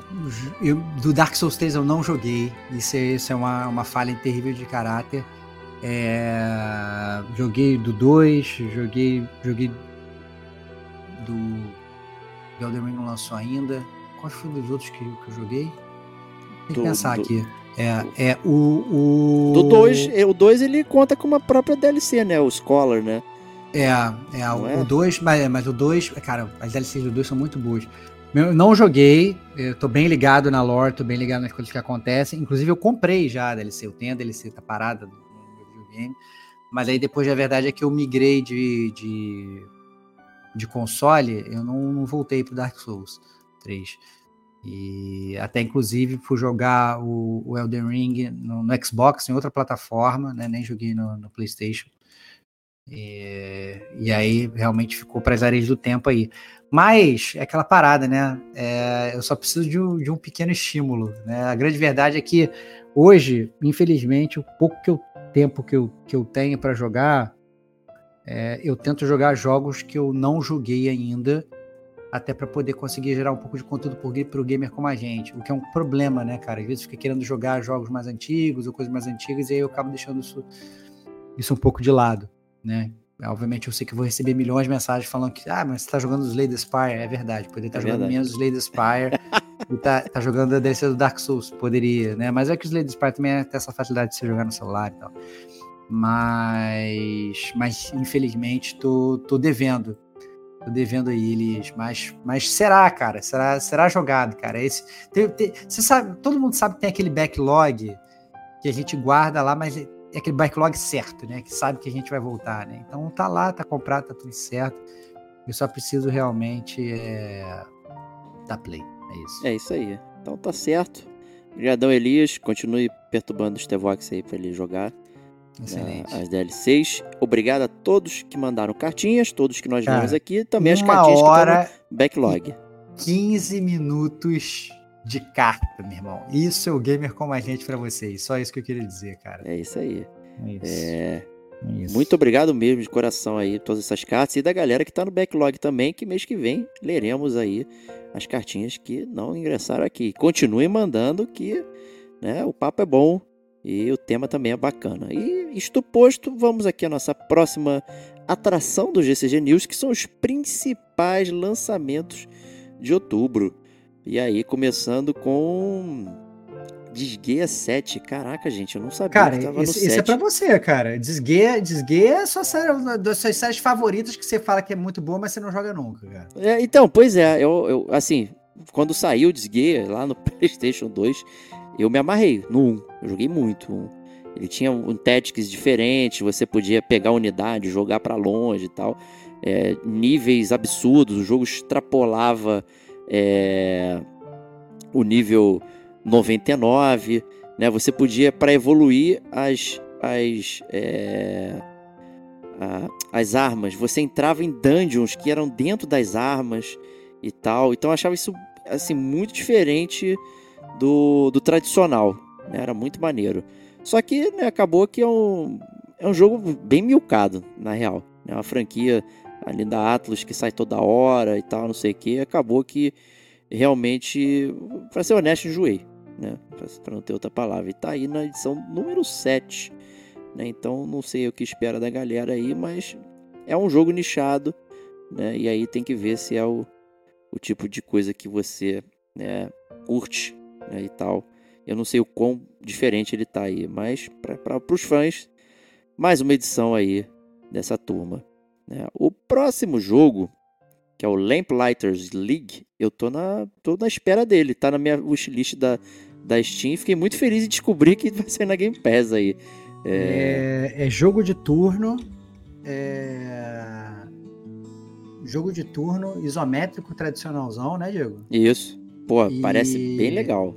É, eu tô.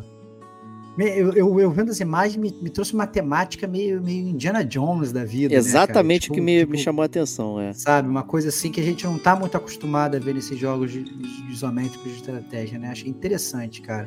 Espero que seja robusto, cara. Espero é, pois é, robusto. tô bastante curioso. Eu ia dar uma chance comprando, mas vai sair de graça, então eu dou uma chance testando. E aí, se curtir, aí eu pego, né, o jogo, é como o Stevox falou, de turno e tal.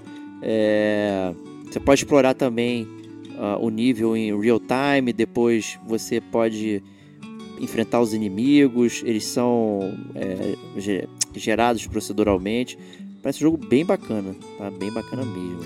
O próximo jogo é uma surpresa, cara. Hellboy Web of Words, que na verdade é, é, um, é um, jogo do Hellboy, quem não conhece Hellboy do, dos quadrinhos, né? É um personagem espetacular, inclusive, sou fã do Hellboy. É, e é um jogo de terceira pessoa, beat'em up, cara, roguelike. Roguelike. Cara, fiquei, fiquei curioso, cara. Fiquei curioso, principalmente com o visual, porque parece realmente que ele que ele faz um mirror do, do, do visual do, do Hellboy quadrinhos, né, cara? Tá muito Então, legal. É, eu fiquei bem bem curioso. Eu não sei se a, se a arte é do próprio Mike Mignola, né? Mas, mas parece, de qualquer forma, de qualquer jeito, vendo, né? E bem curioso, cara. Gostei. Gostei. Gostei mesmo também. Tá, tá bem na, na área aí. É, vamos agora- Ele ficou com uma vibe até Comic Zone, né? Com, pros velhotes aí. né? Então tem, É. tem realmente contando a história naquele estilo quadrinho e tal. Porra, parece Uhum. muito maneiro. Muito maneiro mesmo. É, fiquei bem curioso. Não, não sabia, tava totalmente fora do meu radar. Fiquei curioso. Vamos manter aí. É, próximo jogo tá no radar É da Kate. Kate. Ela É, entrou é aqui em off. Não. Não, Em ó, ó, off. Kate, nem Ó, vem falar. Olha só, eu sei, olha só, eu vou. Eu sei o que a Kate vai falar. Ela vai falar assim: não vou jogar, vou passar longe. Ela não E eu falou tenho isso. que ela vai jogar. Eu tenho Vou te certeza que ela vai desmentir agora. Não, não. Ela entrou aqui em off comigo aqui, você não tinha Ah. chegado ainda, ela falou. Eu falei, pô, começando o mês de outubro, né? E tal. Ela, não tem como um mês ser ruim quando tem Assassin's Creed, né? Que É isso que ela falou.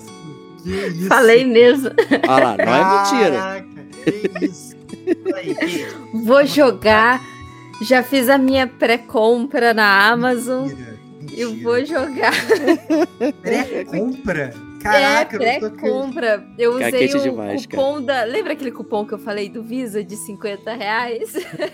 eu usei Aproveitou. pra fazer a pré-compra do, do Assassin's Creed. Caraca, Mirage. cara, Vamos, vamos jogar Assassin's Creed Mirage. Que isso, cara? Cara, tô impressionado. Tá crente que ela ia pagar já não. Não vou de novo cair em Assassin's Creed, agora vou mudar, mas não. Já, já admitiu que vai, vai, Já vai caiu. beber dessa vaca Vou leiteira pra jogar. sempre. Nossa, eu, eu- é assim, a gente não tem Assassin's Creed desde 2020, que foi o último, foi o Valhalla. Tô, tô, tô querendo Assassin's Creed. Cadê o Ubisoft? Me dê Assassin's Creed. Estou com Caraca. saudades de um mundo aberto de 200 horas. Caraca, Mas- que. Ó, reza a lenda que Mas não vai vai ser ser menor. tanto, hein? Vai ser É, esse menor. vai ser menor. Vai ser bem Caramba. mais autocontido. Ó, três anos acho que é o tempo maior que ficou sem Assassin's Creed em muitos Foi. anos, né? Foi mesmo. Então, Que assim, loucura. pode ser promissor, hein? É, e o próximo, Kate, que é o, o retorno do Detetive Pikachu, Detective Pikachu Returns. Está dentro ou tá Bom. fora deles? Tô- olha, eu tô Sabe fora. aquele cupom Olha aí. Do olha aí, Shopee? olha aí. do Shopee? Olha aí. Não, não, eu, eu, eu joguei o do 3DS, né? Não sei se vocês chegaram a jogar esse do Detetive Pikachu do 3DS. Ele é, ele é uma historinha. Ah, Kate, eu tô muito curioso pra jogar o, esse do Pikachu do 3DS. Assiste o filme, é a mesma coisa. Você não precisa jogar, não. Boa. Não precisa gastar, não. É, e daí esse Detective Pikachu Returns, ele é um jogo que foi pensado para a geração anterior do Nintendo Switch. Eu acho que ele foi pensado como uma, uma continuação lá no 3DS mesmo. Só que é, é, ele acabou deix- sendo deixado de lado e foi retomado agora para Nintendo Switch. Tanto é que se você vê os gráficos dele, ele tem um gráfico um pouquinho assim, zoado, sabe? Não que a Mas gente como todo Pokémon, do- né? É, é, entendeu? Não que a gente espera muito de Pokémon, mas ele é um, é um jogo que assim que renasceu pra vir aqui, para vir para o Nintendo Switch. Ele foi um jogo pensado para a geração anterior, por isso que ele, né, ele, ele parece meio feinho. O Returns ele vai ser uma sequência ali do Detective Pikachu do 3DS, por isso que, que assim, eu comentei com vocês, ah, precisa necessariamente jogar o do 3DS? Não, não precisa. É, é uma história totalmente diferente, mas se você quiser na sua totalidade, você pode assistir o filme e depois acompanhar e jogar ele no Nintendo Switch, que tá tudo certo, gente, porque assim, a história é quase a mesma do, do 3DS com, com o filme aí do, do Detetive Pikachu. É, boa. É, e aí, próximo game, Stevox? Chama aí. Cara, é, próximo game da fila é o Borderlands 3 para Switch, né? É, pelo que eu entendo, não é obviamente um lançamento de um jogo novo, é o, o porte do jogo para o Nintendo Switch. Então, quem não Isso. teve oportunidade de jogar o Borderlands 3 é, vai ter essa oportunidade. É, tá saindo do Borderlands 3, a gente tem também o Forza Motorsport para Xbox Series X, S e PC, né? Esse é pro Diego, né? Grande fã da série Forza. Tá dentro ou tá fora, meu amigo? E agora eu fiquei confuso. Por, né, por que, que ele tá sem número? Resolveram. Cara, Dá, zerar. talvez. É, Resolveram mandar Estranho. DC Comics e ti- tirar os números, é isso aí. É, pois é. Resolveu te deixar confuso, cara. Eu fiquei confuso, né? Mas vou testar, com certeza. Eu sempre tô, tô afim de um joguinho de corrida pra brincar um pouco. Então tá aí. Não custa passar- nada, né? Vai jogar, vai jogar, vai jogar na cloud, é isso, né, cara? É, lógico, com certeza. Hum. Não tenho, não tenho videogame? O... E o próximo jogo eu fiquei um pouco curioso, cara, porque na verdade é o Lords of the Fallen para PlayStation 5, Xbox Series é, e PC. E o Lords of the Fallen, na verdade, é um jogo de 10 anos atrás. Então, esse é o novo jogo, que se chama Quatro. Lords of the Fallen. Não é remaster, não é, é, um novo jogo. É um novo É um jogo. Isso. novo Isso, jogo. jogo novo. Mas a É. mesma galera? Da mesma galera. Da mesma galera. A Então- única diferença é que ele tem o The no nome.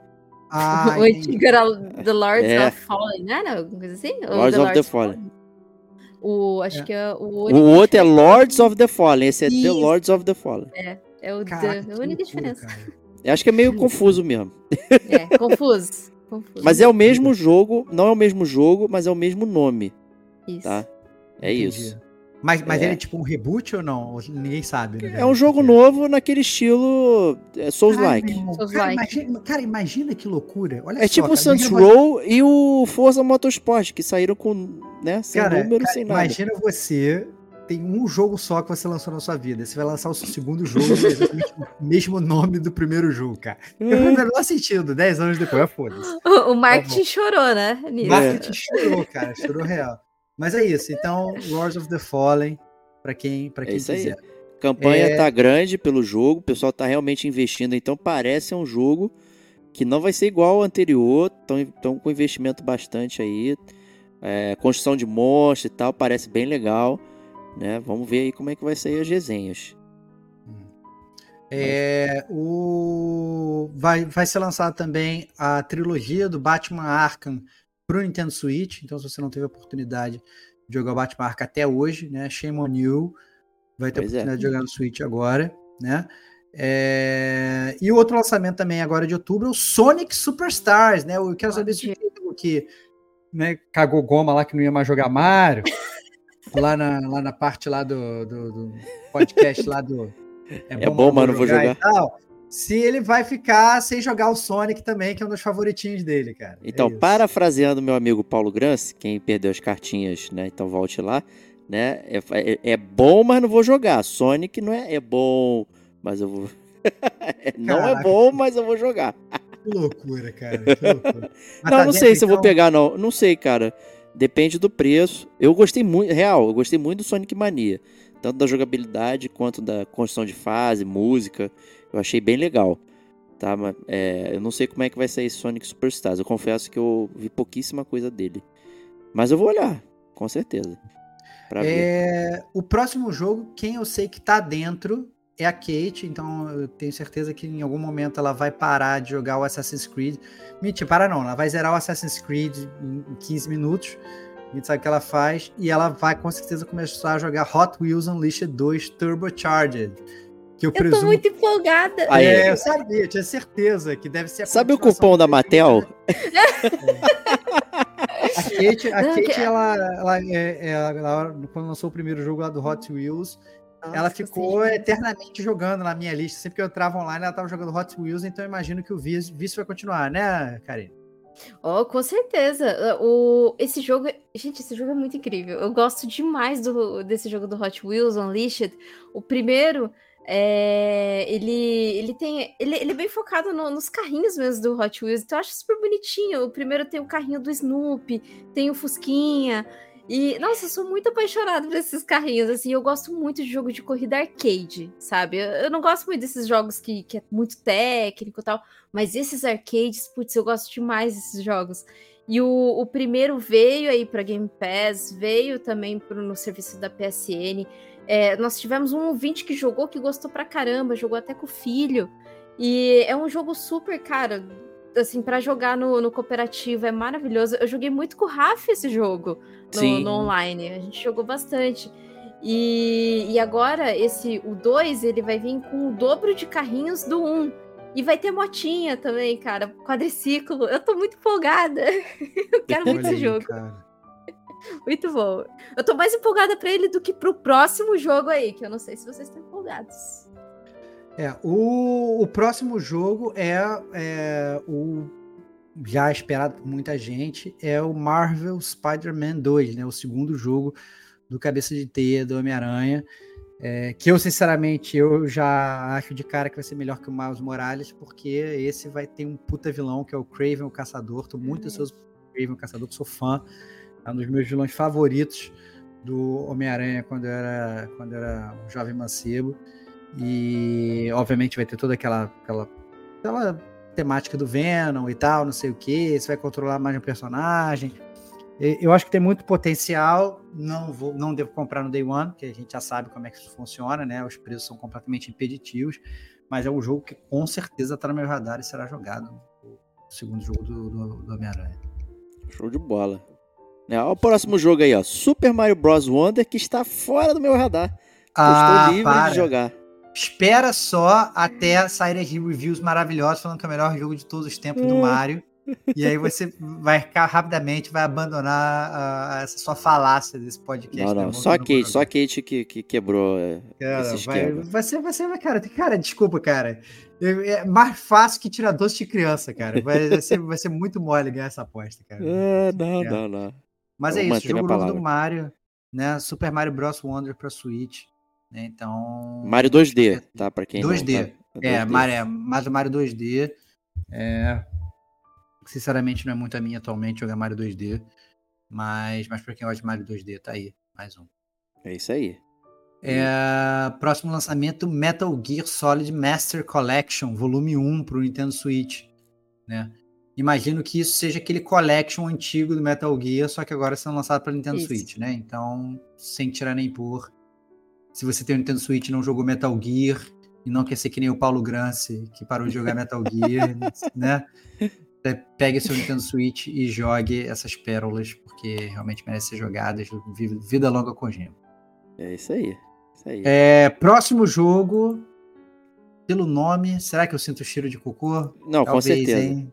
O histórico, o histórico precede é, The Lords of the Rings, Return to Moria. né? quem é que quer voltar para Moria nessa altura do campeonato? Mine- ó, fracasso. perceba a ironia que é um jogo de Minecraft, cara. Então são os Hã? anões e Moria Hã? fazendo crafting nas minas. Ah, mentira. É, é mentira. isso aí. É sério. Mentira. É tipo survival, não é? É, survival, você vai catando pecinha, tem lá um Isso. inventário gigantesco embaixo de craft, de mining. Cara, mas vou te falar que eles, eles pensaram fora da caixa fazer o Minecraft nas Minas de Moria, cara. Baixei é, não, perfeito. Não eu vou Parabéns, jogar, né? mas eu achei interessante. Parabéns, cara. É, eu não vou falar que eu vou jogar, mas eu achei interessante a, a- Melhor que o jogo cara. do Gollum, né? Para, melhor que o jogo Olha, do Gollum, sim. pô. Maneiro, legal, legal, né? Tô curioso pra ver as reviews. Não que eu vá comprar, porque eu não vou ficar Hum. jogando. é, não tem tempo pra ficar jogando jogo de mineração, né? Já baixa o trabalho do dia a dia. É, mas, pois é. mas fico curioso, cara. Fico curioso. É, lá sai também agora em outubro a continuação do Ghost Runner, né? Ghost Runner, Runner 2 exclusivão de PS5, né? É isso aí. Tá bonito esse jogo. Eu vi uma- uns vídeos e tal. A arte eu achei muito maneira dele. Hum. Não sei se eu jogaria. Eu acho que eu certamente eu vou ficar tonto. Porque eu fico tonto com o Far Cry, que é mais lento. Imagina esse jogo que é super rápido. Tá louco, meu. Mas parece bem maneiro, real. Parece real mesmo, maneiro. É... Outro lançamento também para Nintendo Switch, né? o Switch com vários lançamentos esse, é, esse mês, é Dave the Diver. Eu, eu, Uhum. eu, eu, eu, eu. É, foi, foi sensação para PC, né? E Pô, o agora, Antônio, o Antônio se amarrou, cara. Pô, é, sensação para PC Dave the Diver e agora chegando primeiramente aí no Nintendo Switch, né? Até agora, salvo engano, a gente não tem versões para. PlayStation 5 e para Xbox. não né? tem. Viu, Jean? Vou jogar no, no Nintendo, tá? Ah, aí. Nintendista. Vai- Nintendista vai ter- safado. vai, vai ter que caçar peruca, cara. A gente já sabe. né? Não, vou ca- caçar peixe pra fazer sushi. É isso. É, e é o último lançamento de, de, de, de, de outubro, né? Flop da Remedy, Que Alan flop da Wake Remedy. 2. Alan Wake 2. Né? É, Todo mundo elogiando, cara. Todos os previews. Vai não, ser obviamente- incrível. é, obviamente, não, não sei se vai ser flop, não. Talvez seja bom, mas se eu tivesse que apostar meu dinheiro, eu apostaria meu dinheiro em outro jogo. Mas tô curioso, tô curioso para ver o Alan Wake 2. É... Mas todo mundo sabe que eu penso da Remedy, então deixa pra lá. Não, deixa pra lá não, cara. Você vai jogar e vai gostar, cara, tenho certeza. Deixa pra lá, deixa pra lá. Por enquanto, cara, o jogo tá lá. lindo, tá lindo, cara. Você vai jogar? Tu vai ficar com medo, cara. Já não, claro que, eu vou ficar com medo. mas eu não vou poder jogar porque eu não tenho nova geração, né? Tá, ah, não é tem? Verdade. Ah, não, não tem a nova geração. Não tem, de, não tem. O novo milionário vendeu apartamento vai falar que não, não vendi apartamento nenhum, cara, tá louco? apartamento vai falar que não tem dinheiro, tá rico aí, cara, fazendo Leonardo DiCaprio no, no, no, ah, no iate, jogando dinheiro e tal, tá não sei doido. o que, no Playstation. Ó, secretamente, vou aqui falar aqui pros ouvintes do Gamer como a gente, quem tá aqui escutando. Secretamente o Diego admitiu para mim. É, eu encontrei com o Diego é, é, assim, é raro eu encontrar com o Diego fisicamente. E eu, na última semana, encontrei com o Diego duas vezes. Uma vez em São Paulo e outra vez aqui no Rio de Janeiro. E a gente, no final de semana, a gente foi ver o concerto da primeira vez no Brasil do Distant Worlds, concerto de Final Fantasy. 15 anos que existe, nunca veio para o Brasil, veio, fez Não, estreia. 35 anos que existe. Né? Não é isso? 15 anos. 15, 15 anos? 30, ah, não, 30... anos foi, foi, foi a, ah, foi a Final Fantasy. que existe, É a franquia, cara. é. Ah, perdão, vergonha você, Diego. Ó, ó, Existe a, a franquia Final Fantasy há 35 anos, há 15 anos existe o Distant, Distant Worlds, que, que, são as músicas do Final Fantasy cantadas, a, é, tocadas com orquestra sinfônica. Veio pela primeira vez no Brasil, eu e o Diego fomos. E lá, escutando as músicas do Final Fantasy, o Diego, ele secretamente confidenciou no meu ouvidinho que o PlayStation 5 tá vindo antes do final do ano, provavelmente não. na Black Friday. Só não, isso não. que ele me falou. Isso aí é lorota. Cara, tô abrindo aqui a promessa. Falou pra mim, falou pra cara, mim. Que pilantra, agora... cara. E fala que é segredo e explana pra milhares de ouvintes cara, no Brasil. Cara, você sempre fez isso comigo, cara. Tu contava segredo, você contava pra empresa inteira, cara. Entendeu? Mentira, cara. Tô explanando o segredinho. Você que não me contava quando comprava jogo. A pressão tá no ar, cara, agora. Tá todo mundo sabendo. todo mundo sabe que você é o novo milionário do pedaço. Vai comprar o um PlayStation nada, 5. Cara. A gente até chegou a entrar lá no, no, intermission lá, no intervalo lá do, do, do show, a gente chegou a entrar no Mercado Livre para ver se já, se já podia apertar buy lá, cara. Foi.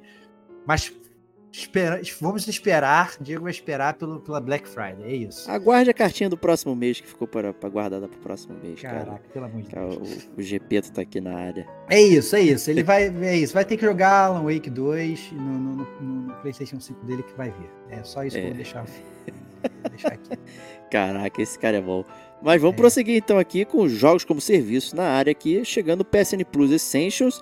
E aquele maluco da internet lá, ele tem acertado todos, né? O rumor todos. sai. Caraca, todos. surreal. É, ele é, anunciou, na verdade, que vai sair agora no Essentials o Calisto Protocol, né? Para deleite total da Kate, que tinha se segurado para pegar por preço Tevox, agora foi agraciada, né, Kate? Sim, fui agraciada duplamente com o Calisto Protocol né? E o Farming Simulator 22. Olha aí, cara. Mas ele não tava na, na, na Game Pass, o Farm Simulator? É que eu quero fazer a platina. Ah, Olha aí, cara. Ouvi isso aí, cara. Ouvi Já me letou, agora quero platinar, ó. Olha o vício, olha o vício. Então, Farm Simulator, mas na verdade o jogo que me chamou mais atenção não foi nenhum desses dois. Foi o terceiro jogo, que é o Weird West, que é um jogo que já tinha dado na Game Pass, já tinha Isso. nessa de baixado, e aí saiu, saiu no mês passado, eu falei, caraca, que merda, saiu, não vou poder jogar. Né? O jogo vai ficar até com um cadeadinho lá no meu Xbox. E eis que tá explicado porque ele saiu. Saiu porque ele, porque ele pulou o muro, que o muro tá baixo, veio pro PlayStation Plus Extra, então agora tá disponível para jogar. Então, espero que eu jogue antes que ele desapareça e vá para algum limbo dos jogos, né? Então, Weird West, tô, tô, tô bem curioso com esse jogo. É, a PlayStation Plus Extra né? Mais uma vez a gente é, tá gravando, eles não anunciaram os jogos ainda que vão lançar agora em outubro, mas a gente pode falar dos jogos de setembro, que a gente também não teve oportunidade de falar, né? É, então, jogos lançados no, ano, no mês passado, aconteceu a mesma coisa. Quando a gente chegou no news do mês passado, a gente não tinha os jogos. Mas eu falo que os jogos foram lançados no mês passado que você ainda está podendo jogar. Então, tem o Nier Replicante, né? Versão Boa. milhões de números. Tem o 13 Sentinels, a Eggs Rim. Tem o Civilization 6, é, né, clássico Sid Meier com seu manual gigantesco. Star Ocean, The Divine Force, que eu sinceramente não sei como é que o Diego ainda não jogou. Porque é ruim? Ah, para, duvido. É, é, Sniper Ghost Warriors Contract 2, esse eu passaria longe. É, Odin Sphere, Lift Hazer, não sei como é que fala isso. Jesus. Mas é, mas é um jogo, cara, um jogo de RPG. A Odin é... Sphere é um jogo de PlayStation é, 2. É, jogo de RPG ação 2D, cara. PlayStation é... 2. E na verdade, na verdade ele é um jogo de é ele é o um jogo de 2007 do PlayStation 2, só com gráficos atualizados. Né? E você inclusive consegue jogar caso você queira com os gráficos antigos. É, o Unpacking, que já saiu de graça também Boa. na Microsoft, muito legal o jogo Unpacking, é uma história muito legal é, contada a lá estilo Dark Souls, que você tem que prestar atenção nas coisas que você está fazendo. Ah, não. Ah, não. não tem, é, para você entender o que está acontecendo, mas é muito divertido. Né? Um jogo de você é, desempacotar coisas nas casas novas, muito divertido. Unpacking. Muito bom. É, Planet Coaster, jogo de montanha-russa, né? Então construa o seu parque de diversões, construa sua montanha-russa, né? Console Edition. É, um grande petardo, voltando aqui a PlayStation Plus, This War of Mine Final Cut. Já Boa. temos podcast desse jogo maravilhoso, This War of Mine. É um jogaço. Quem não jogou, quem não jogou This War of Mine, pare e vá jogar This War of Mine. Só isso que eu vou falar. É... é depois vem ouvir o nosso podcast, é claro. E depois vai ouvir o podcast. É, Cloudpunk, né? É um jogo cyberpunk é, que eu não faço ideia se é bom ou se é ruim. Não tive tempo de, de pesquisar. Contra Rogue Corps, né? E é também mais um, mais um jogo da série Contra, né? Quatro personagens, milhões de armas e tal. É, Tales Noir, que é o jogo, na verdade, que o Diego ama. Não é da amo. série do Backbone, que ele já falou mal terrivelmente aqui da história. No, ah, foi muito boa a Kate recomendando, cara. A Kate, a Kate ela no, no, no, grupo do Gamer com a gente secreta, ela falou: gente, joguem. E eu digo, pelo amor de Deus, Kate, por que, que você tá comendo cocô? Foi engraçado. Não, e foi é. muito engraçado, porque eu tava, eu tava no começo do jogo que parecia super interessante, né? Mas como eu já tinha, né? O que, que é um pum pra quem tá cagado? Aí eu continuei, né? Cara, que horrível que fica esse jogo depois. Eu falei, meu Deus, que coisa horrorosa. Agora eu só recomendo o jogo quando eu terminar. Olha aí. É isso, é importante. É, e para terminar os jogos, Call of the Sea, West of the Dead e Star Ocean, Integrity and Faithless, que é outro que o Diego podia ter jogado também. Não, esse é pior foi... ainda. Ah, e tem um jogo da Patrulha Canina também. Então, ah, esse é bom. Joguem. Então é tem filho, é joguem. É isso. É, saindo também é, da PlayStation Plus Extra vários jogos. Então, Aston Breed, Clouds and Sheep, Far Cry 4 e 5 saindo. É, Gal Gunvolt Burst, não sei o que é isso. Goosebumps The Game, Inside e Limbo saindo, grande perda, tá? Os dois são muito bons. É mesmo. Naruto Tuboruto, Shinobi Striker, The Crew, a galera, o jogo favorito de corrida da Kate, saindo também. É, Mentira! É, Pô, você não falou que tava pegando o The Crew eu, 3 não, aí eu, novo? Eu quero, eu quero jogar o 3, o The Crew 3. Esse primeiro aí, não, é, é ruim. Ah, mas o, o 3 eu, eu vou jogar no, no Ubisoft Plus lá no Xbox, que eu vou assinar um mêsinho para poder jogar ele. É isso. E é, saindo também The Medium, The Quarry, já foi infelizmente gravado aqui pelo Gamer Como a Gente podcast. Se você não ouviu, vá lá ouvir infelizmente saindo, The Core jogão. É, Torquil e as versões remasterizadas de Yakuza 3, 4 e 5 também saindo da PlayStation Plus Extra. Né? Então, é... Por outro lado, nós temos também a Game Pass. Vou passar aqui correndo aqui. A gente já está com uma hora e 42 de podcast. Pelo jeito, nem começamos as notícias ainda. Esse podcast vai ser um podcast a lá The Last of Us. Três horas de, de notícias. Muito bom. É, Game Pass, a gente tem chegando o Lamp Slider League, que a gente já falou aqui, que é o jogo isométrico com vibes de Indiana Jones, que eu não sei se é vibe de Indiana Jones, pelo menos o filtro me parece Indiana Jones. É Gotham Knights, jogo favorito de Gotham da Kate também, ela ama Gotham Knights. Não, mentira. Não, mentira. Tô brincando também, Essa vergonha eu não passei ainda. É isso. Então, Gotham Knights, é, quem Warhammer 4000 Dark Tide, 40 mil Dark Tide. Esse é Day One, né? É, sinceramente. Day One pra quem? Fora. Só Day One pro jogo é, aparecer, né? É, eu estaria fora desse também. O Forza Motorsport, que a gente já falou. É, e dois jogos, é, Minecos Night Market e Jusant.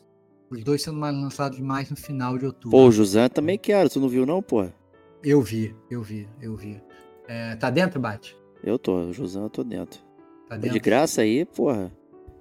De graça tem injeção na testa, é isso? É, até a injeção na testa. Vamos, vamos- Pô, É, cara, eu tenho que ter- jogar todos os jogos da Donod, cara. Então. É, é o Jussante. É aquela parada. É, que- o Jussante é aquele de escalada, não é? É, o que- Journey. Uhum. É, sem Journey de ser, escalada, né? sem Eu ser não sei alegórico.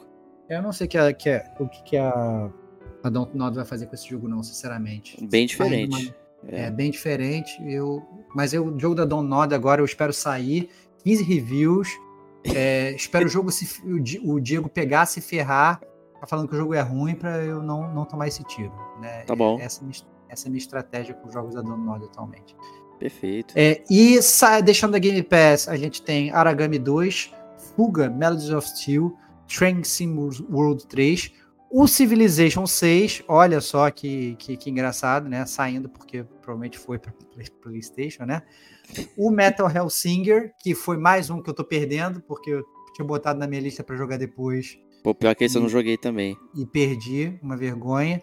É, DC Liga dos Super Pets, Danganronpa V3 e Tainted Grail Conquest. Então esses E ô, calma aí, fora. The Legend of Tianjin também, que eu acrescentei aqui. Ah, é? É, esse, esse é, é, acabou, ele saiu hoje pra sair de cena. Eu entrei agora Ah, na Game entendi. Pass. Entendi. É, e aí eu acrescentei aqui que era um jogo que eu tava jogando também.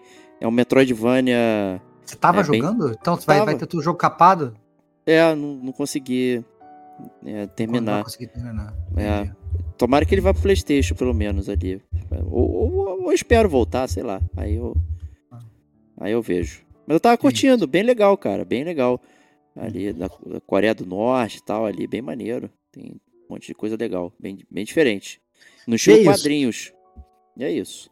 Esses são jogos como, como, como serviço do Gamer como a gente. Agora, finalmente, depois de uma hora e 45 de podcast, a gente pode ir para as notícias do Gamer como a gente News, né? Podcast de notícias mais fake do mundo, que as notícias só começam com uma hora e 45 minutos, cara. Finalmente. Vambora. É isso aí, vambora. Kate, Puxa a primeira então fazer aí. Quer fazer as honras aí, Kate? Bom, começando então com acho que a notícia que mais circulou aí nos, nos, na indústria dos videogames, que foi o vazamento, né, do, dos planos aí da Microsoft. Vazou muita coisa, né? é, a Microsoft até acusou a FTC de ter vazado esses documentos, mas a FTC falou não, não fomos nós. Aí a juíza lá que estava que tava julgando é, essa compra aí da Microsoft falou não, realmente não foi a FTC foram vocês da Microsoft que subiram o arquivo sem a, a- assim, sem as devidas, é, acho que criptografias ou os arquivos que que eles colocam aquela aquela tarjinha preta, né, em algumas coisas ali.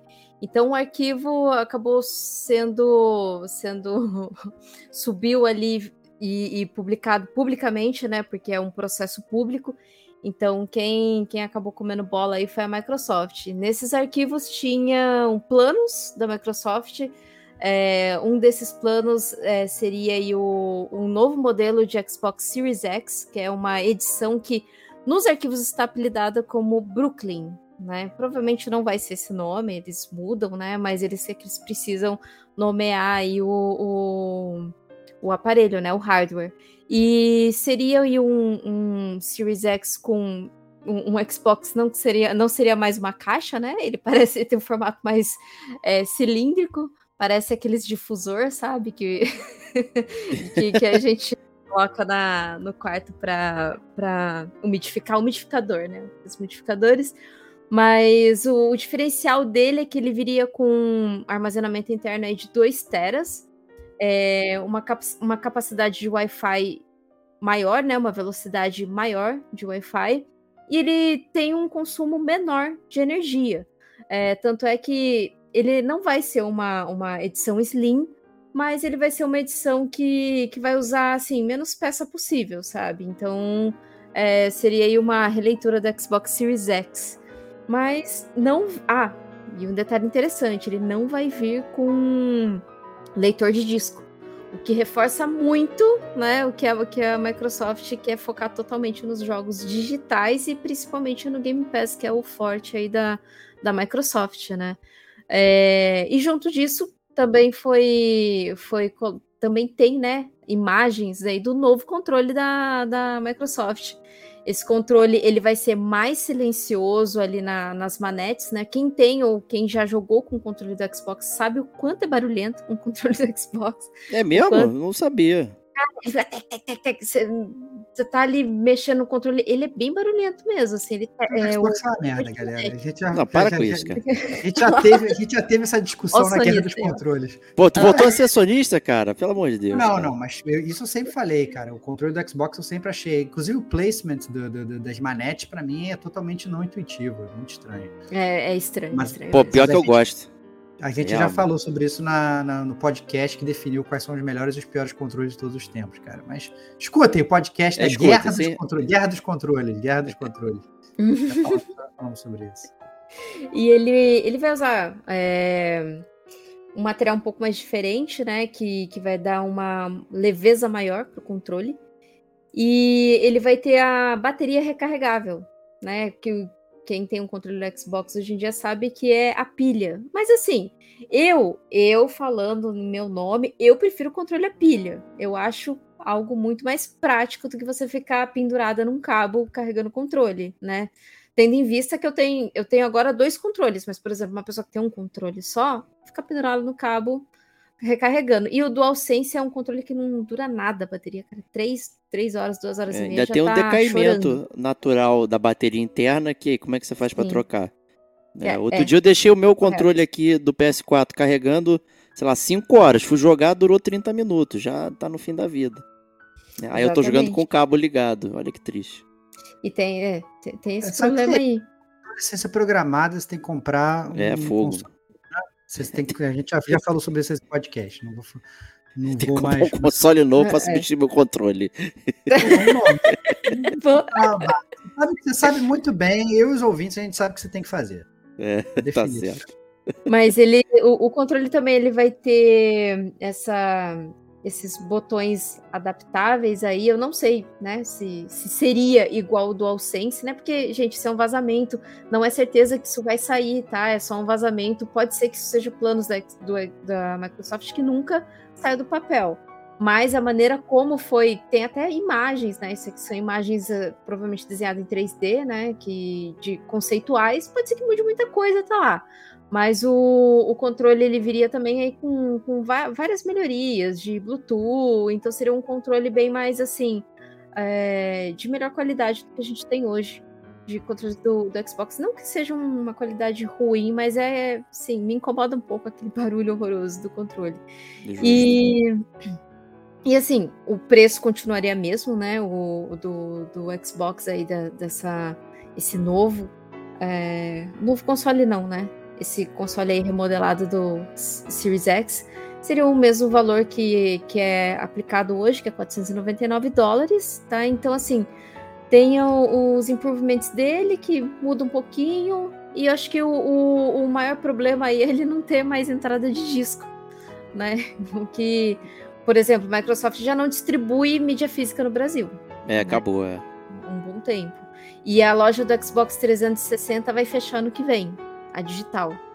Então, assim, muito me preocupa, sabe? Mas, né, vamos que vamos, que infelizmente uh, uh, o consumidor sempre paga o pato. Né? E teria aí uma atualização do Xbox Series S, né? Que ele veio, tá, tá nomeado aí como o é, é, Hollywood, né? E internamente ele teria aí o armazenamento de 1 terabyte, o que já tá vindo com o Xbox Series S Carbon, mas ele viria com Wi-Fi aí melhorado, teria algumas outras melhorias também é, com o Bluetooth dele e, e também gastaria menos energia.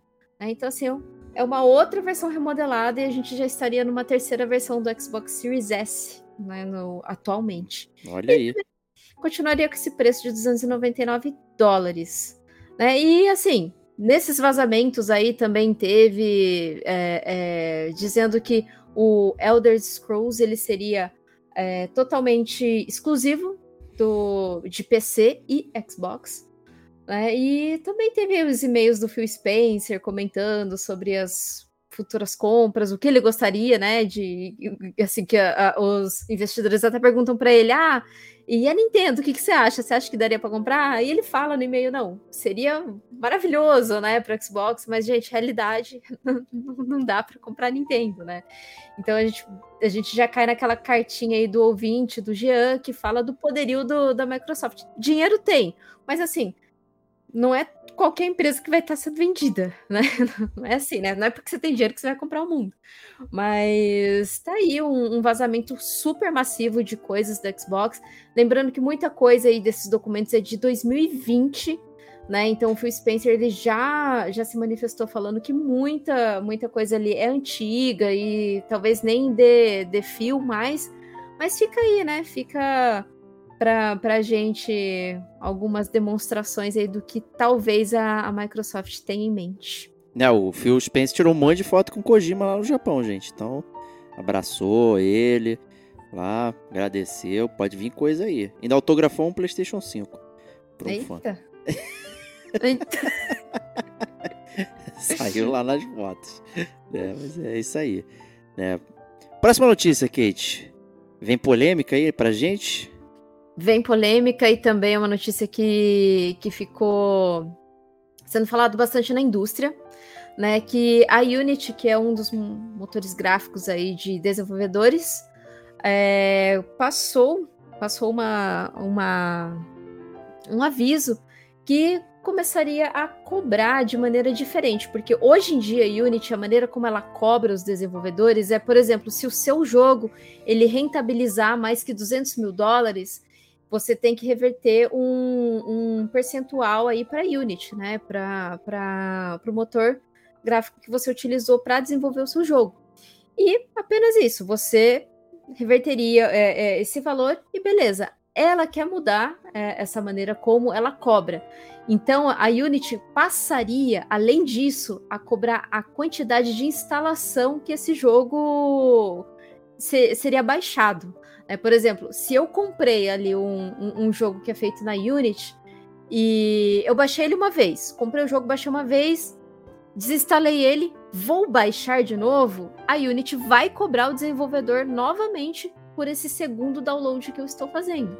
Mesmo que eu não esteja comprando ele novamente, não esteja pagando nada dentro dele. Eu baixando, vou baixar ele quatro vezes no meu console, o desenvolvedor tem que pagar essas quatro vezes para a Unity. então, assim, seria uma nova forma aí da Unity é, rentabilizar em cima dos desenvolvedores. Claro que, né, os desenvolvedores aí, principalmente indie, é, levantou essa questão, ficaram revoltados, é, pediram para a Unity rever isso, né? Aí no mesmo dia a Unity soltou um tweet aí falando que iria rever essa essa isso que eles, eles iriam fazer, mas a Unity mesmo já fala que eles não têm, eles não têm tanta rentabilidade só da maneira atualmente como eles estão cobrando, né? Então foi revisto isso e os jogos que se enquadrariam nisso é, seriam só de 2024 para frente.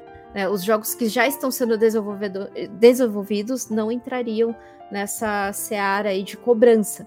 Né? E, e a cobrança também ela, ela vai ter algumas, algumas é, questões ali, por exemplo, não, não, vai ser, não vai ser mais cobrado a quantidade de download, mais um percentual que você vai ter que reverter. Um percentual, mesmo que baixo, mas você vai ter que reverter, né? Os desenvolvedores vão ter que reverter. Isso é ruim para a gente, por quê? Porque esse valor vai acabar sendo cobrado da gente, né? Vai aumentar o valor, pode aumentar o valor do jogo por conta do, desse motor gráfico.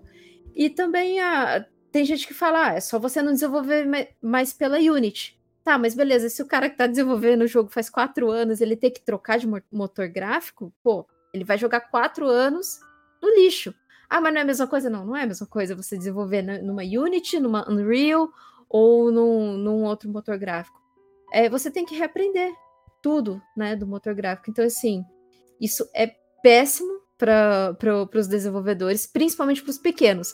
A gente não viu os, os, essas, por exemplo, ah, o Ubisoft ou se não uma EA falando, é, se manifestando. Por quê? Porque provavelmente, gente, essas grandes elas têm acordo com a Unity. Tem um acordo muito grande. E a Unity não quer perder né, esses desenvolvedores grandes. Então, isso daí afetaria muito os pequenos e os indies, né?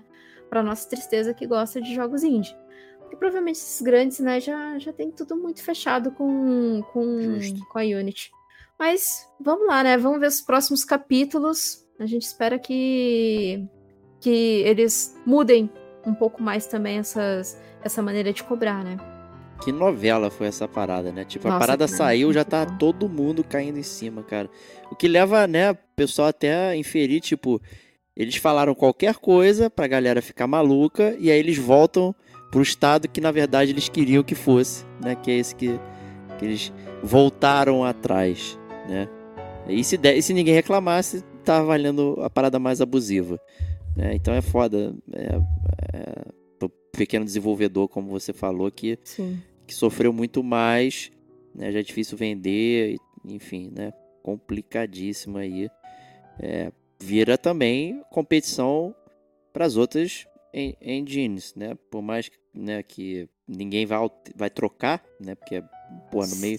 Trocar o pneu com o carro andando não dá, né? Mas você para começar do zero, né, talvez as pessoas reconsiderem sair da Unity mais pra frente. Né? E, é, e vira precedente para algumas é. outras que também são pagas, né? A Unreal é. também. Só que a Unreal, a maneira de cobrança é essa muito parecida com a da Unity, mas não cobra por download, cobra pela, pelo valor de quantidade que seu jogo foi vendido.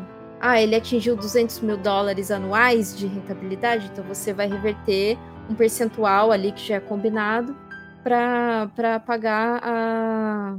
É, aí, aí isso aí né? até faz até sentido, né? Padrão. A parte né? do custo, né? A parte do Sim. custo ali. O download que é estranho.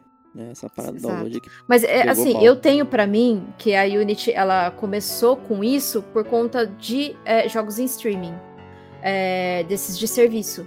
Uhum. Sabe? Porque, assim, por exemplo, a, a, desenvolvedora ela já fecha um contrato com a Microsoft para ter o jogo dela durante três meses no serviço, sabe? Então, é, quantas pessoas vão baixar esses jogos? Aí a Unity vai querer rentabilizar em cima de quantas pessoas vão baixar esse jogo ali no serviço. Então, eu acho que eles pensam dessa maneira. Eles querem reverter isso de alguma maneira, né? Porque, por exemplo, só um exemplo aqui, o Red Dead Redemption 2, para ficar por mês na Game Pass, é pago 5 milhões de dólares por mês. 5 milhões. Então, né, quanto que não que o, o, o, entre aspas, né, a Unity perderia? Porque perder não perder porque os caras têm muito dinheiro, mas é, é isso. é isso. Prosseguindo aí, hein? É, essa notícia aqui me passou desapercebido. Qual, como é que é que funciona aí, Kate? Conta pra gente aí. Ah, o YouTube ele tá começando a testar uma nova função aí que permite as pessoas a jogar na plataforma do YouTube. É, é muito parecido com o que o Netflix está fazendo. Então o YouTube ele já disponibilizou um joguinho ali, né? Ele tem uma aba, uma seção ali de playables que, que o usuário ele acessa ali, ele consegue jogar é, esse joguinho. É só um joguinho chama Stack Bounce que é um jogo de 3D, de bolinha ali, que você tem que acertar os anéis. Então, assim, é só como um joguinho teste e o YouTube ele tá querendo, assim, migrar, né? Pra, pra, pra esse tipo de. Porque jogos rendem muito dinheiro. Então, acho que ele tá querendo migrar pra, pra ficar muito parecido com os serviços da Netflix, porque hoje em dia. É, mudou-se muito a maneira como se ganha dinheiro, né? Hoje você, você ganha dinheiro pela atenção das pessoas, como elas consomem o, a sua mídia. Então, quanto mais atenção você tem ali no, no, no seu aplicativo ou no seu, na sua rede social, mais você rentabiliza. Então, tá ali o YouTube. É, para alguns, só alguns usuários que está aparecendo essa, essa aba, né? Que é essa seção de playables. Uhum. Então ele está em teste ainda, né? Vamos ver se isso vai dar fio também. Mas é só para usuários com YouTube Premium, tá? Não, não são para todos Boa. Imaginei. Aí. Imaginei né? E pegando a rebarba do estádio que foi um fracasso, né? Do Google é. Stage, né? Aí tentar pegar esse é modelo é do Netflix e até mesmo do próprio Stage, né? Que você podia jogar direto do browser, né? Às vezes, Sim. de acordo com, com o tech da época, até você vendo um anúncio no YouTube, você podia clicar que ele te levava pro jogo. Né? Então, de repente, podem aproveitar né, esse lixeiro aí para para esse tipo de coisa. é, cara, é, para quem é tech savvy, que gosta de tecnologia e tal, tem um site lá que é o cemitério do Google, ah, é. né, que você vê tudo que foi jogado fora pelo Google e assim, é, a, a lista é, é assustadora. É assustadora quando você vê, é, é muito engraçado. Né? Várias paradas assim que, que muitas muito úteis assim, mas que por algum motivo não, fixaram e outras que, que são assim absurdas e falam, não é possível que eles acharam que isso ia funcionar. Né? Então é, é, curioso. Mas é isso. É... A próxima notícia é uma notícia relevante, né? Na verdade, que a gente já falou aqui no Gamer Como a Gente. E tem também um ponto de errata da gente que a gente gosta de falar. A gente fez uma errata já no podcast logo em sequência ao do Gamer Como a Gente News passado. Só que a gente sabe que tem gente às vezes que é só fã do Gamer Como a Gente News e escuta só pelas notícias também. Então a gente vale fazer essa errata aqui, né? Que a gente estava falando do aumento de preços é, da, da, PlayStation Plus, né? Que teve um aumento realmente exorbitante, tal, 40% de aumento, essas coisas todas. E aí a gente é, cometeu um erro terrível de falar que na PlayStation Plus você não podia assinar é, mensal. Né? E aí, obviamente, os nossos ouvintes, ainda bem que eles existem, maravilhosos, mandaram um e-mail e falaram assim, galera, isso aí tá errado, e realmente tá, tá errado. Eu, eu, inclusive, eu mesmo falei isso, até porque eu tô tão acostumado a comprar o, a, os 12 meses, porque, obviamente, financeiramente vale muito mais a pena você comprar 12 meses do que você ir pingando, que eu não me atentei para isso e realmente falamos aí a informação errada. Mas, como, obviamente, gamer como a gente é humano e também erra, é, nós fazemos o que é correto também e admitimos quando a gente erra e viemos aqui consertar o erro e fazer justiça para a mãe Sony, né? Acuse-me de ser sonista, né?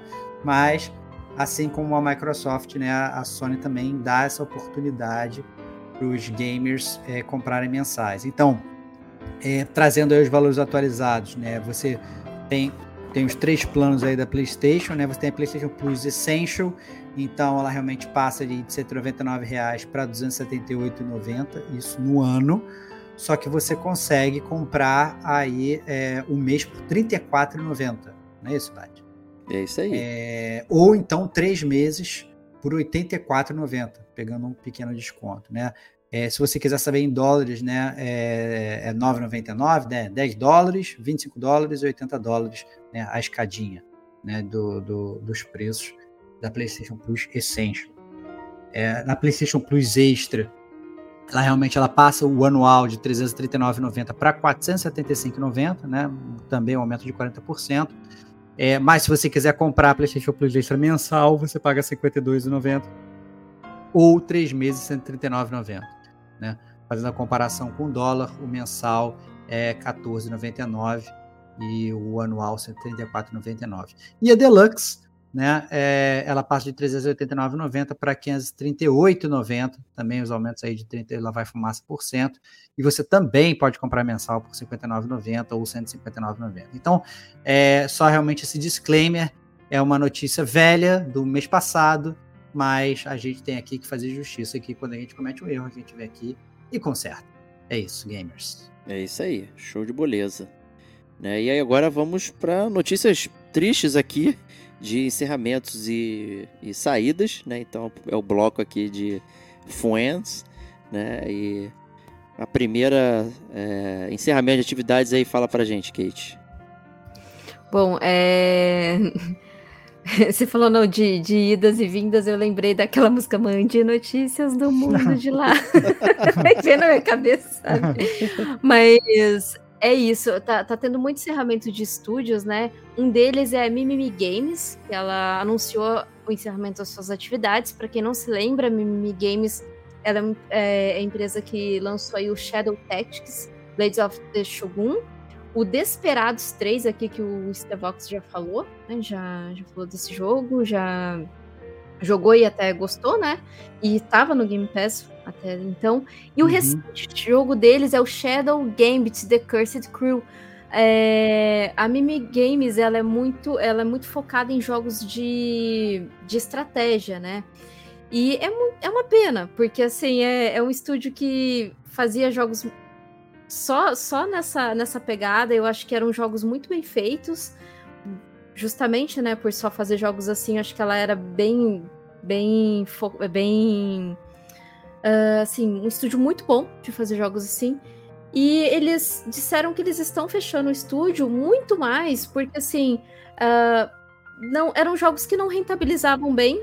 E é muito difícil quando você trabalha com jogos que não rentabilizam bem, porque assim, o, o, sempre o seu próximo jogo tem que ser o jogo para você conseguir dinheiro para continuar é, fazendo o mínimo, sabe? O, o, mínimo que eu digo assim, tendo pouco dinheiro para sempre tá, tá no mercado, sabe? Então, assim, eles não queriam mais isso, é, é, não dava mais para continuar com o estúdio assim.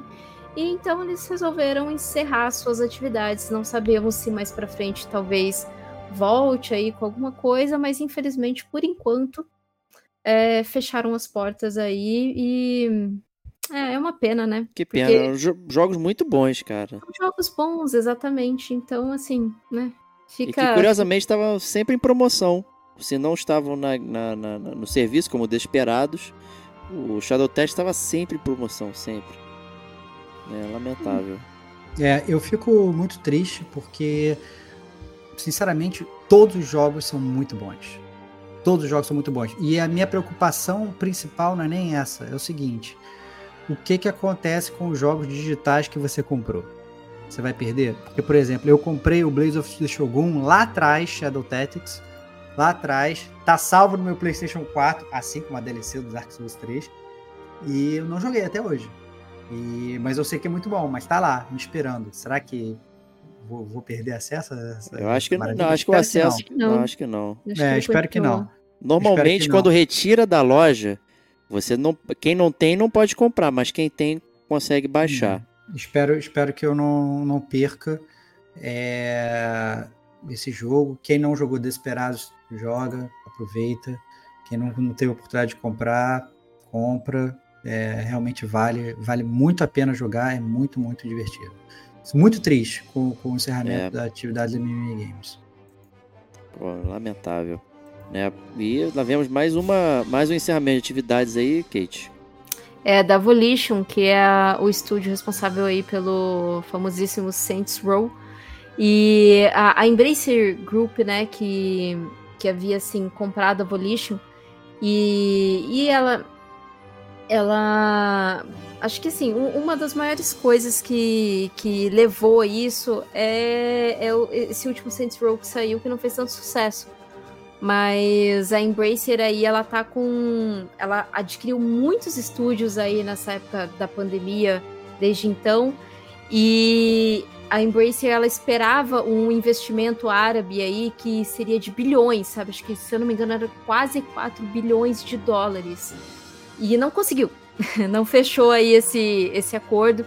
Então a Embrace está começando a milcar bastante, inclusive tá tentando, é, tá tentando não, houve aí uma, um burburinho aí do, do Jason Schreier que a Embracer ela tava, ela tava tentando vender a Gearbox também, porque Eita. não chegou esse investimento do, do árabe aí, então eles estão limpando tudo mesmo. Não, não, não rolou. Infelizmente, né? Então a Volition, embora o estúdio tenha feito 30 anos agora em 2023, vai fechar, infelizmente. Caramba, hein? E o Saints Row mais um, né? Que, que voltou a ser o número. Né? Aqui a gente até fez um Detonando Agora. Saiu na, na PSN Plus no mês passado. Né? E tá aí. Tá aí, infelizmente, é, né? O encerramento aí da, da empresa. É, esse que é o complicado aí também dessas aquisições malucas e, e sem objetivo e, e, aí não atinge aquele mínimo patamar, aí já era. Né? Aí você perde toda uma, uma propriedade intelectual aí que vai, vai pro saco. Vai é pro complicado. Saco. Bem complicado. Próxima aí, notícias, meu Kate, mais uma. Agora é uma saída de pessoas. É, agora é uma saída. É, é essa coisa de, né? De saída, de vender e tudo. O Hideki Kamiya, que é o, ele tá saindo da Platinum Games para tristeza aí do hum. Diego e minha também, porque hum. Baioneta pode estar aí não condenado, né? Porque eu não sei qual que vai, qual que vai ser o futuro das coisas. Hum, olha lá, olha lá o Estevam. Final Fantasy XVI, Nier Automata, que tem toda a assinatura Platinum Games. Ó, ó. Então, hum, essa é a minha resposta aí pro de Bayonetta. Hum. Absurdo isso. Absurdo. Ele diz que assim, ah, o, o Kamiya, ele fala que é para ficarem atentos aí, que pode ser, né? Que ele finaliza o tweet dele que é, ah, fica atento, que pode ser que tenha alguma coisa e tal. Mas eu acho que é, que é, é tweet padrão, né? Que acho que não sei se ele tem alguma coisa em mente, não sei se o cara tá querendo aposentar, enfim. Ele não fala porque ele tá saindo, mas assim, acho que acredito que tá buscando outras outros projetos e tudo mais. Eu fico triste porque, né, o Baioneta. O né, gamer como a gente agradece os serviços ah é, do Hideki Kamiya agradece muito. Espero que ele pegue baioneta e leve lá para casa dele. olha, entendeu? Cara, e vá olha. se aposentar, vá se aposentar tranquilamente. A baioneta sentadinhos lá na, na, na, na prateleira. Na varanda dele lá, os dois sentados. Olha, rapaz. Quando chegar. Olha a malcriação. A gente agradece. muito obrigado. Muito obrigado mesmo, tá? Valeu, é isso. É palhaço. tudo de bom, tudo de bom. Desejamos tudo de bom. Que palhaço, cara. Olha aí. É, então, mas... mas eu tô preocupado com a próxima. Quero saber a opinião da Kate. Você ficou preocupado com a próxima? Eu fiquei feliz. Pro... Não, então, depois não, tô preocupado, não, tô preocupado com a reação do mercado. Quero saber hum, o que hum. você vai achar. Entendi. Porque o, a Sony anunciou a saída do Jim Ryan do, do, do, do PlayStation, cara. Que é um, baque, né? Já tava lá um tempo. E aí, Kate, o que, você acha que, que vai rolar? Ó, o Jim Ryan, ele tava na Sony faz 30 anos que ele tava lá na Sony, mas como CEO ele tá desde 2019. Né? Então, assim, ele anunciou a saída dele. É, ele fica até, acho que. Não sei se é junho do ano que vem. Ele fica até. É, não, 1 de abril é, de 2024. E depois do 1 de abril é, vai ser o Kenichiro Yoshida que vai é, ocupar é, um cargo temporário até ser definido quem será o CEO do, da, da, da, PlayStation aí. Bom, eu acho ótimo a saída do Jiraiya. Eu, como consumidora de Sony, né? Eu acredito que a PlayStation não, não não concorda tanto, porque assim, como já disse a cartinha aí do Jean, foi um dos anos que a, a Sony mais ganhou dinheiro. Mas o Jim é. Ryan é. é aquele, aquele trouxa que há um tempo atrás falou aí que ninguém joga jogo velho. Por isso que ele era meio contra a retrocompatibilidade, né, do, do dos jogos antigos aí de PS1, PS2, PS3 e até mesmo é. PS, no PS5, né? Então, eu, assim... eu, eu entendo, eu, sabe o que é pior? Eu entendo ele, cara porque assim, a, é que às vezes a gente gostaria de ter retrocompatibilidade, mas talvez a gente não usasse tanto quanto é, o gasto que eles teriam para fazer o negócio acontecer, entendeu? Eu acho que, eu acho que é isso. Você, ah, pô, a gente pode fazer, só que na verdade é, vocês querem jogar o AAA novo, vocês não querem jogar jogo antigo. Então, eu entendo que na verdade, se ele tá falando para massa, a maioria, eu acho até que, tem, que, que ele talvez estivesse certo. Mas, mas eu, eu, eu, o que eu acho, na verdade, que o mercado vai sentir, e eu, eu, eu vou muito nisso que a Kate falou agora, né? Ele, principalmente nesses, nesses anos em que ele foi aí é, chefão aí, em 2019, 2020 e tal, ele meio que sedimentou aí a, a Sony PlayStation como, como a líder do market share, né? E aí, obviamente, agora ele tá meio que aos poucos perdendo essa batalha, né? Veio a Game Pass, veio tudo e tal, não sei o quê. Eu não sei se é por causa disso que tá saindo, né? Ou porque é, ele realmente já tá nessa, nesse plano de aposentar e tal, cacete A4. Mas a verdade é que sangue novo é legal, é importante vir sangue novo também, né? É, pra, pra, até para a empresa não ficar parada e ter novas ideias. É, mas eu acho que é o que te falou, 30 anos que o cara tá lá, né, trabalhando na empresa, né? Não é uma, uma, não é uma saída que o pessoal vai falar, não, não sentiremos sua falta. Ele provavelmente era no mínimo aquele cara que todo mundo ia perguntar de vez em quando o que, que você acha, né, cara? Então, assim, yeah. o bobear vai ser ainda, nem que ele fique como consultor etéreo, né, voando aí pelos corredores, com um bom fantasminha. Mas não sei. Eu, é, eu acho que o que virá, né? Só o tempo vai dizer. Tô, tô eu acho que algum membro de conselho de alguma coisa ele vai ser, sabe? Ah, com certeza. Vai, porque ele tem 52 anos por aí. Imagina um é. cara aposentado. É que assim, ele já teve dinheiro. E, é. e, o que ele alega também é que assim, a, a, PlayStation, a sede é nos Estados Unidos e ele é britânico. Então, hum. essa coisa de ir e vir, assim, Europa, Estados Unidos, tá cansando o cara e assim, ele quer um é. pouquinho mais de sossego, sabe? Mas é o eu tenho certeza que membro de algum conselho, de investidor, de não sei o que, ele vai ser, sabe? Não, não tem. Esses caras não param. Eu, eu, né? Acho que esses caras não param. É, a, a notícia principal que rola no mundo dos games é assim: a Sony está desconfortável com o apoio de Jim Ryan a jogos de serviço, né? É, que ele talvez não, deve, não estivesse olhando para jogos de serviço da forma que deveria olhar, né? Mas não sei. Eu. Eu tô bem curioso. Eu quero ver como é que a empresa vai se, vai se comportar a partir de 2024, como é que vai ser essa transição, né? Obviamente eles já anunciam agora para preparar o mercado para não ter um baque, não é esse negócio de, ah, não, olha, saiu.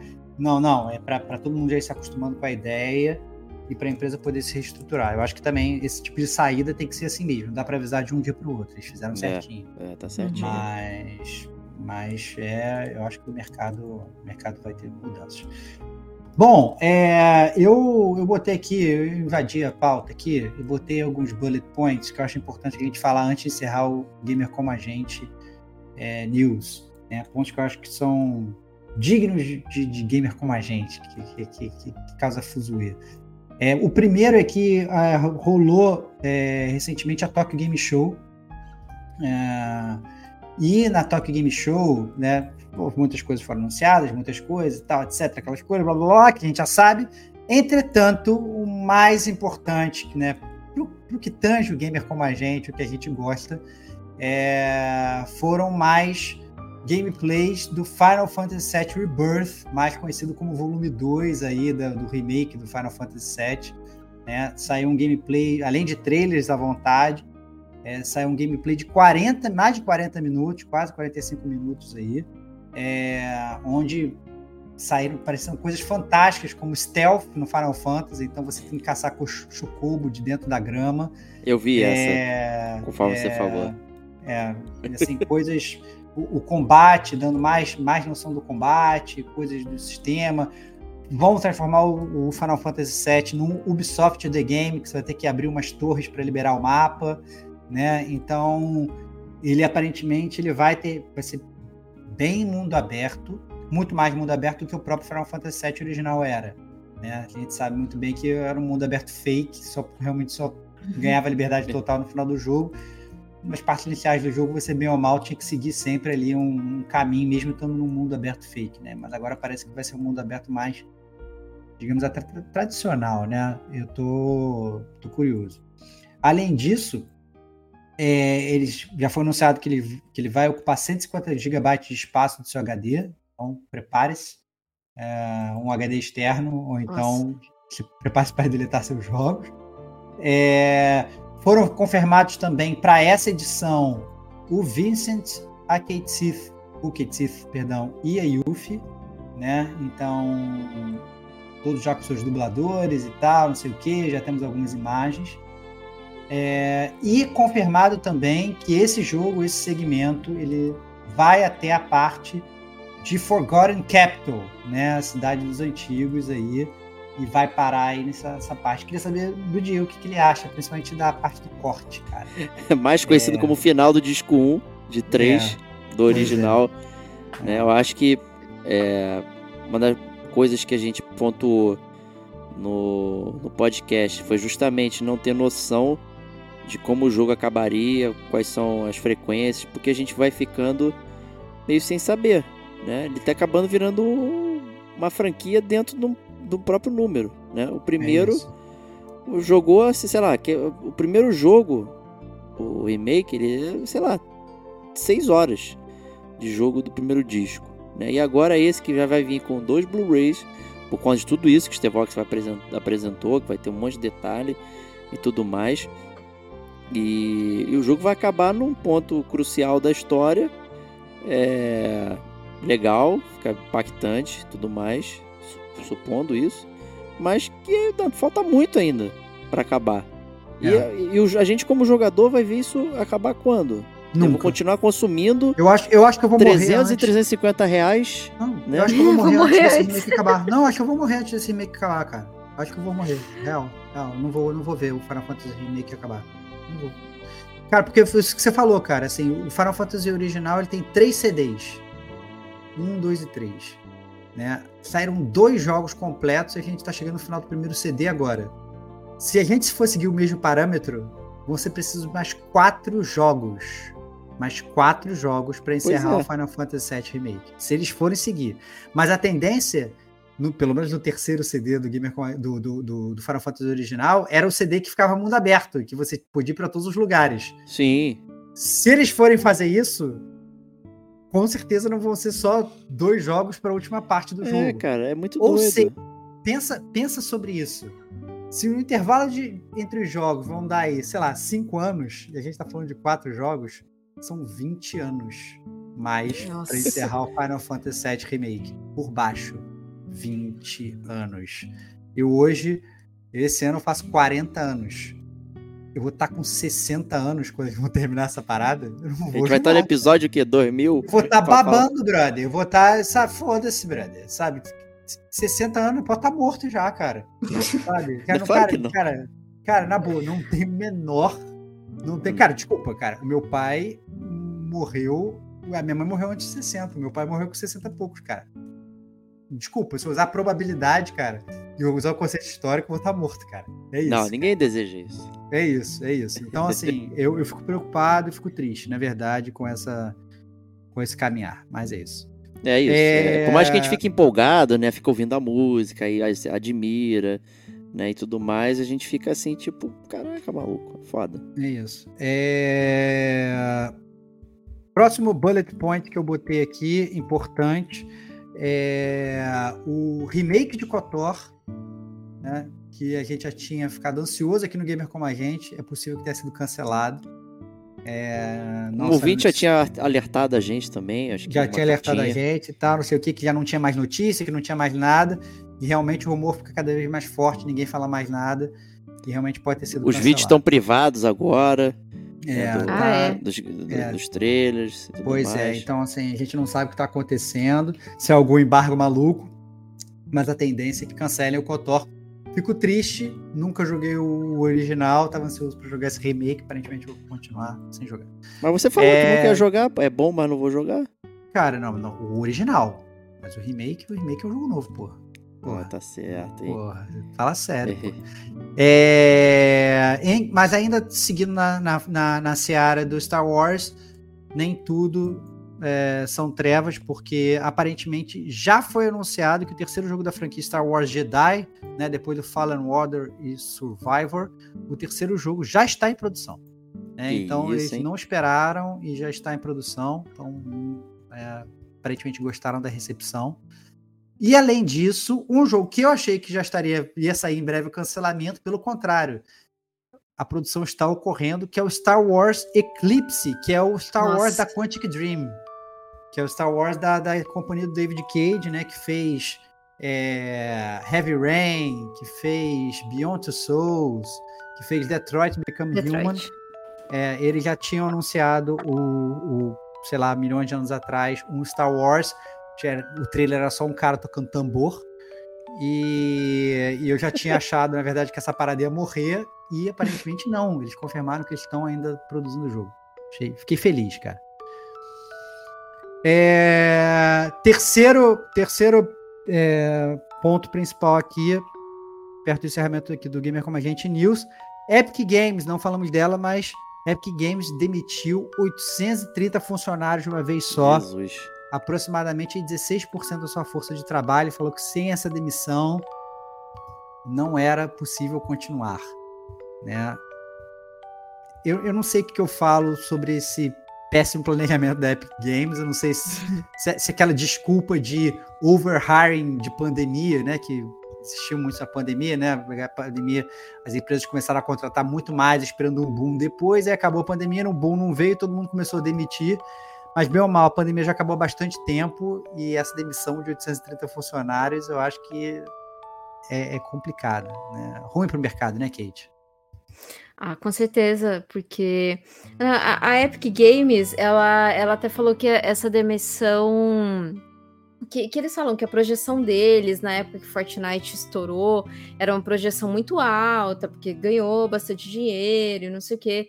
E agora eles querem justificar que é, demitir 16% da força de trabalho deles é, é para poder manter. Ah, cara, claro que não. Epic Games tem muito dinheiro, pelo amor de Deus, muito dinheiro. Isso é para agradar investidor, obviamente, né? É. é mas é, no sentido de que, assim, a Epic Games é. Uma coisa que, que não sei, eu acho que ela perde muito dinheiro é que todo mês ela fica dando o jogo igual a. igual como se fosse a PSN, como se fosse a Microsoft. E ela fica batendo nessa tecla de ficar dando jogo, ficar dando jogo, eu não sei, sabe? Porque assim, ela tem a plataforma dela, né? Como a Steam tem a Steam, Epic Games tem Epic Games. E eu não sei, sabe? Eu acho que eles, eles ainda ficam insistindo é, é, nessa questão. Acho que eles perdem tanto dinheiro com isso.